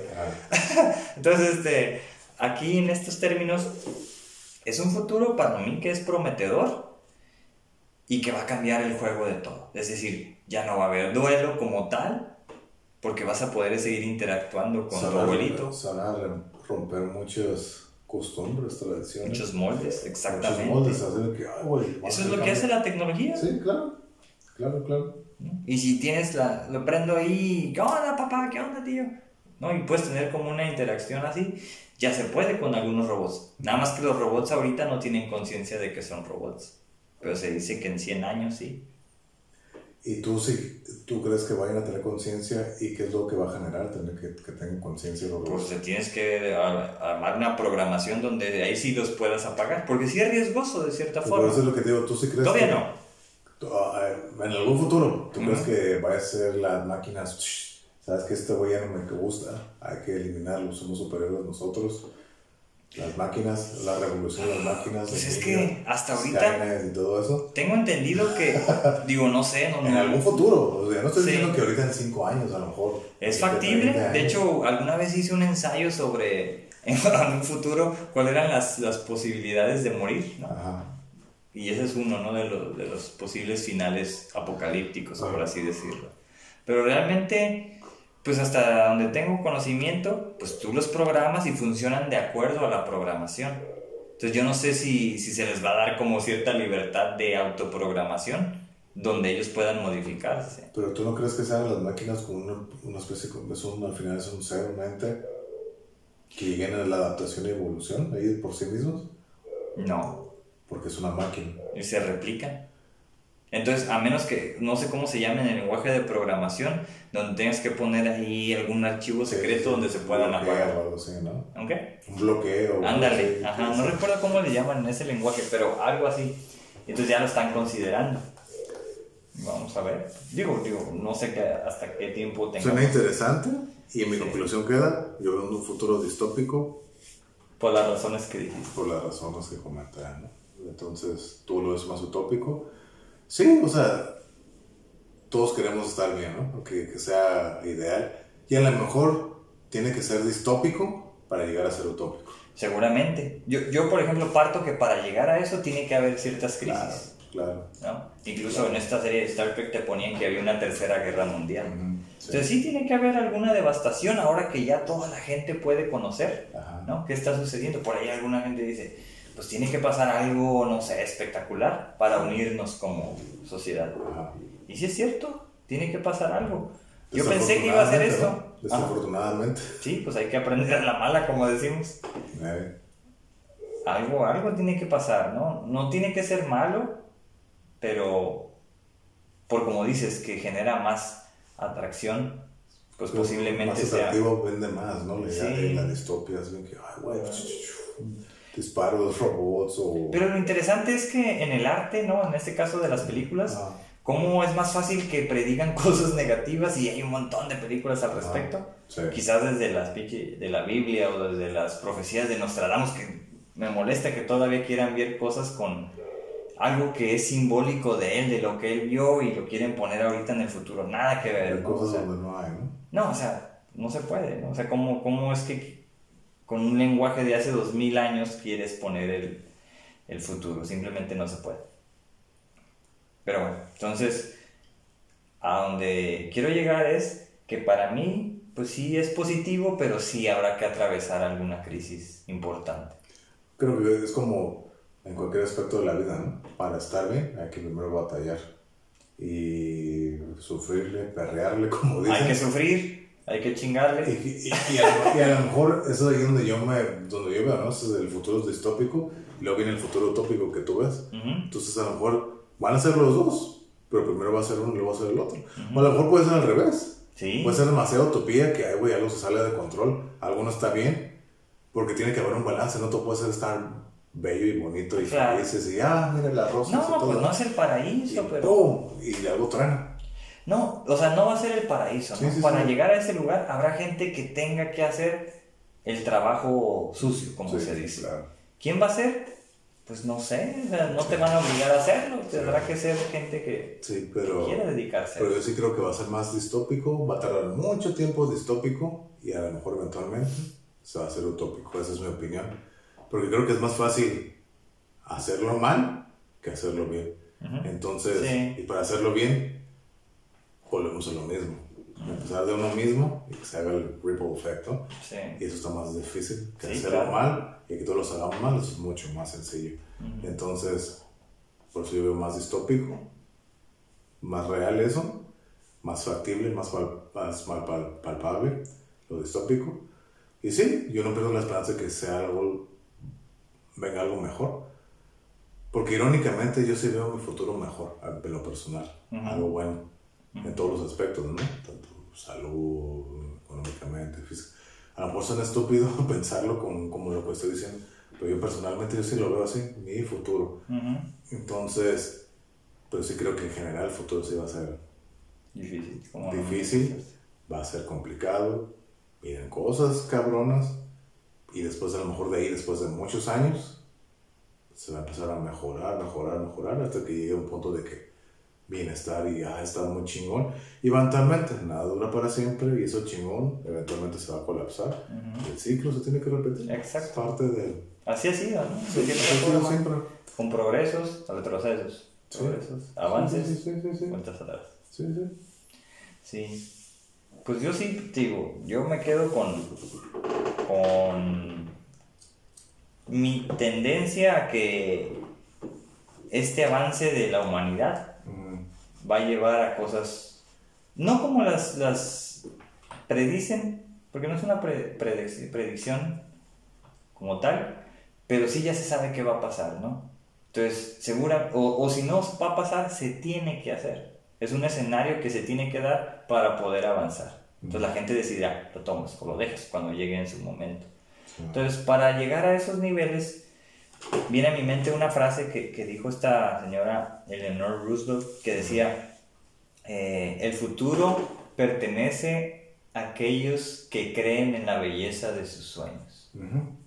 Y esa sí también es una de las frases que siempre me quedó. ajá, pues, ahí está, ¿no? Tienes que creer. Tienes que creer en tus sueños, tienes que salir de lo que eres, tienes que creer en ti, dejar de ser lo que eres para ser lo que siempre quisiste ser. Pero eso es volver a lo mismo otra vez. Sí, sí, Creer en ti, sacar los basura que traes adentro y todo eso, que eso es el, creo que es el trabajo más difícil, ya que rompes esa inercia, todo se empieza a trabajar, ¿no? Y como siempre, ay, güey, empiezas, parece que ya ves la luz, ya vas a todo chingón, de repente, uy, te tropiezas otra vez, y a veces esas caídas, ay, ya no quiero, ahí donde, te caes, una vez, levantarte, ¿no? Como dicen, te caes siete veces, te levantas ocho. Entonces sigues levantando, ¿no? Así es. Es ¿qué tanto crees en ti, en tus sueños? Y al final de cuentas es algo que a mí me hizo cambiar, o sea, de que tus sueños los tienes que seguir. Y yo, de, qué pendejada, yo decía, ¿no? ¿Cómo? Qué estupidez. Y eso fue, entender eso, fue algo que me cambió la forma de ver, de pensar y vivir y llevar la vida para bien, bien, mucho mejor, ¿no? Y eso es lo chingón, o sea, por eso te digo, yo predico, yo, yo trato de predicar la palabra, esta palabra, ¿no? De la mejora constante, porque creo que a todos nos haría bien, a todos nos haría como, como, como persona, como individuo, y ya estando todos así poquito a poquito bien, va a generar algo bueno, creo yo. Sí, pues se supone que sí. Salvo que, por ejemplo, qué broncas están pasando en Siria y nadie voltea allá. Qué broncas están pasando en, entre Israel y. ¿Cómo se llama el, país que está al lado? Que está destruido totalmente por Israel. Por Palestina. Palestina. O sea, nadie voltea para allá. Pues bueno, no podemos hacer mucho tampoco. Fíjate. hablando del futuro presente, ¿no? Por eso yo no estoy muy, no soy muy afín o estoy muy de acuerdo con todos los ámbitos sociales que pasan y protestas y la chingada. ¿no? ¿Por qué? No porque no me importen, veo que, qué mal lo que suceda, ¿no? Como ya te lo había comentado también, creo que hay cosas más importantes de que preocuparte. Sí, se muere una persona, dos, tres, ok, qué mal, desafortunadamente, fue injusto, sí, pero creo que hay problemas más grandes, como lo que acabas de mencionar. Hay pobreza en el mundo, mucha, está, mucha gente está muriendo de hambre, no hay comida, cosas peores, gente se está muriendo de maneras inhumanas. Inhumanas. Por una persona. Mm, y es donde aquí vengo a la debilidad de las personas de ahorita. Lo que les pones ahorita, lo que ven. Sí. Es el impulso a, a, protestar, ¿no? Yo lo veo, por eso, ok. Cada quien, cada quien, y por eso yo no soy parte del juego. Exacto. Yo no sigo el juego, ¿por qué? Porque creo que hay cosas más importantes. Y en mis cosas de prioridades importantes que hay en el mundo, para mí eso está muy abajo. Sí. Yo creo que una de las cosas, de, formas de, de pensar que llegué a utilizar era, si no estás siendo parte de, de la solución, pues no seas parte del problema. Ah, sí, claro. O sea, claro, claro mientras no te metas en problemas, lo de la inteligencia emocional, si no afectas a otros, pues vas a estar bien tú y posiblemente los demás, ¿no? Entonces, en la medida de lo posible, lo he tratado de implementar y quizás, pues por eso, a grandes rasgos, me siento pues muy feliz con, con mi vida actual, hasta donde voy, y siempre puede ser mejor. Claro, Así. eso es a mí lo que se me hace, hablando del futuro, siempre hay, yo siempre lo veo así, a mí lo que me gusta es que siempre hay espacio para mejora. Y como dicen, ¿no? El cielo es el límite, y eso tú te lo pones. Exacto. Entonces nunca hay una... No hay un límite en realidad, solo te lo pones. Entonces por eso yo siempre lo veo así, como yo tratar de ser un estudiante de lo que sea. A mí no me importa empezar desde cero. Para mí se va a hacer algo, en cualquier cosa que vaya a aprender, ¿no? Empezar empezar de cero a mí es algo que me gusta. No, yo no lo veo como que, ay, tengo que empezar algo nuevo. No, yo lo veo, oh, qué chingón. Porque de aquí, yo estoy pasando desde la línea de inicio. Todo para adelante es pro, pro progreso. Yo así lo veo. Claro. Entonces digo, y aparte, ¿no? Que me gusta así que, oh, estar la Pero, pues cada quien, cada quien, ¿no? Pero al final de cuentas creo, creo yo que el problema todo se, se empieza desde uno mismo si no trabajas contigo mismo, todo vale mal. Y, se hace la bola de nieve. La Pero negativa, problemática, exactamente. destructiva. Y lleva a lo que somos. Y viene la, la primitivo que somos, al final de cuentas, ¿no? Porque la mayoría somos así, ¿no? Sí. Impulsivos, animales, bestias, matanzas, etc, etc. Cosas muy inhumanas que se hacen, a Maltratos, muertes, las tú lo, you name it, cosas muy primitivas y animales. Sí. Entonces, creo, pues que, creo que estamos muy lejos de como humanidad mejorar. Sí, sin duda, o sea, falta mucho por hacer. Como individuos, sí. Por lograr. por lograr. afuera de nosotros, como individuos, te digo, uy, bien chingón, vamos progresando bien. Pero desafortunadamente, o sea, nomás se va haciendo más grande, más grande para afuera, por adentro, el core, el núcleo, sigue estando podrido. Sí. Y entonces eventualmente eso se va a colapsar. Y entre más crezca, parece como dice, entre más grande la caída duele más. Sí. Entonces, está cabrón. Pues yo tengo una frase y tenía, tengo una frase y la gente que me conoce la, la va, a, va a reconocerla, ¿no? Casi siempre pongo cuando hay algo que celebrar o cosas así, algún logro, algo que, que es un cambio, ¿no? Como dicen, life changing digo, el futuro luce prometedor. Ajá. Y eso yo, por ejemplo, cuando terminé la carrera, esto, ¿no? O sea, yo ya cumplí más de lo que mi familia me exigió. Sí.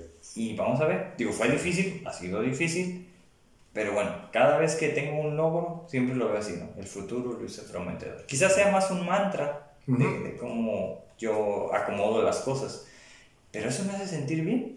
Al final es eso, ¿no? Ah, exactamente. Pues sí, y, te digo, con mucho de lo que hago es ayudar a personas, pues eso me hace sentir bien. Ya con eso, ya pues cada quien verá hasta dónde llega. Y al final de cuentas es tu vida, tu opinión. Tú sabes qué es lo que sientes, lo que percibes. Y, si a ti te hace sentir bien, Adelante. go for it, ¿no? Ajá. Y cada quien, y cada quien tiene sus gatillos que los hace sentir bien o mal. Y cada quien sabe o no lo sabe, los hace o no los hace. Sí. Y al final de cuentas, así es como funciona. Exacto. Así es. Entonces, pues para concluir, no sé, la perspectiva futurista es una parte inherente de cómo yo pienso y cómo yo tomo decisiones, ¿no? Sí. Y yo creo que es válido que sea considerado esta parte, ¿no? De, de, tener una perspectiva hacia el futuro, pues no inmediato, no, no, voy a hacer esto para hacerme millonario en tres meses, ¿no? O sea, digo, la gente que sí, pero en términos generales es que voy a hacer en 5 años, en 10 años, ¿no? Digo, es mucho tiempo también, pero es alcanzable. Entonces, esa perspectiva dicta mucho tu presente. Y si no, tienes que hacer un switch radical para alinearte a lo que quieres lograr y vivir la vida que tú quieres. Si no, vas a vivir la de alguien más, ¿no? Si no, vas a ser rico a alguien más. Ajá, así es. No se trata, digo, no estoy hablando de que todos sean millonarios. Ojalá y sí, como dijo Jim Carrey, no, ojalá todos fueran millonarios para que vean que esa no es la solución. Eh. Y estoy de acuerdo, sin, sin, sin, ser millonario. Ajá. Pues esa sería como mi conclusión. Ojalá y la gente que nos escucha pueda identificarse con algunas cosas de las que hablamos. Si no, pues ahí están los comentarios que nos puedan hacer, vamos a estar atentos y ver cómo reaccionan. Esa es mi conclusión. Mi conclusión es de que el futuro es una visión, una proyección de lo que tú tienes en tu presente y de lo que tú estás viviendo actualmente, ¿no? Y de acuerdo a lo que tú vives, tus experiencias, tus, todo lo que has vivido hasta lo que te lleva en el presente es lo que tú tratas de proyectar en el futuro. Entonces, de acuerdo a lo que tienes ahorita, es lo que tú crees o visualizas en el futuro. yo, yo me siento muy bien ahorita, pero aún así veo un futuro distópico porque veo el presente afuera de mí. Pues no lo veo muy bien. Yo no digo que yo estoy bien tampoco, ¿no? Yo trato de mejorar, pero como te digo, ¿no? O sea, ya al final de cuentas, como lo vuelvo a repetir por enésima vez, somos muy primitivos y eso, al final de cuentas, creo que nos va a llevar a, algo no bueno. Algo no bueno. Eso es mi, eso es mi, mi proyección al futuro. Entonces, no me gustaría. Todos queremos estar bien. Pero yo soy de la idea de que hay que batallar para mejorar. Entonces, así he vivido toda mi vida. Sí, y me ha dado, me ha puesto donde soy.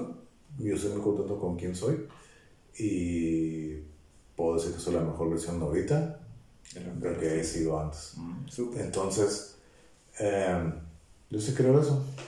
Hasta que no mejoremos como humanidad, que lo veo muy, pero muy, muy lejano, creo que ahí es cuando se va a hacer el cambio.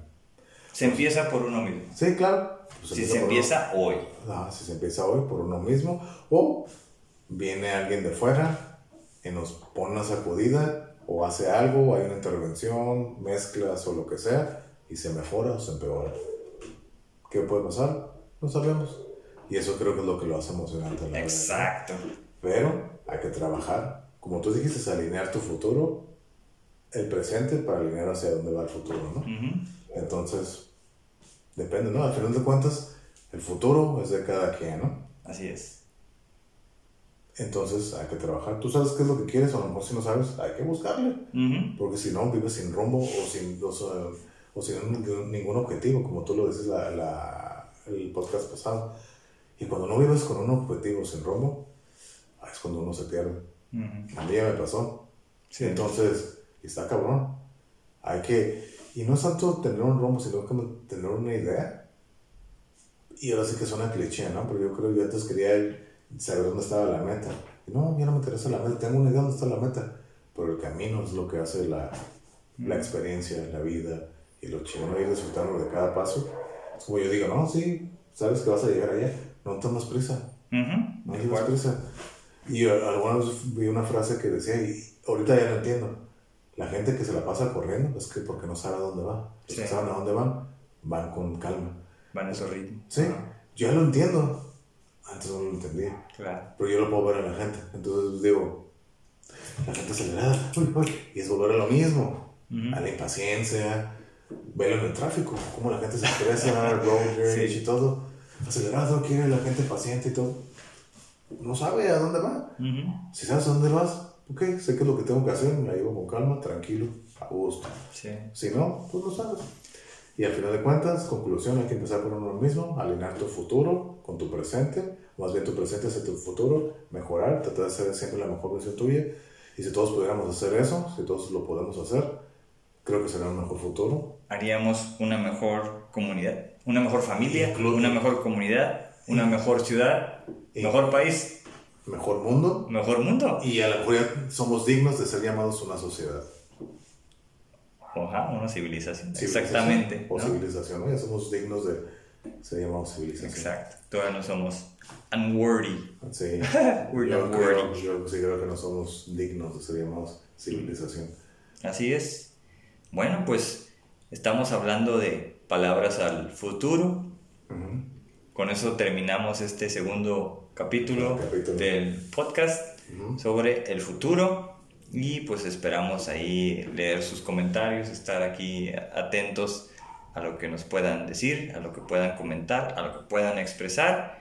Y nos vemos en el siguiente capítulo. Nos vemos. Bye. Hasta luego. Sale. Ahí estamos. Bye bye.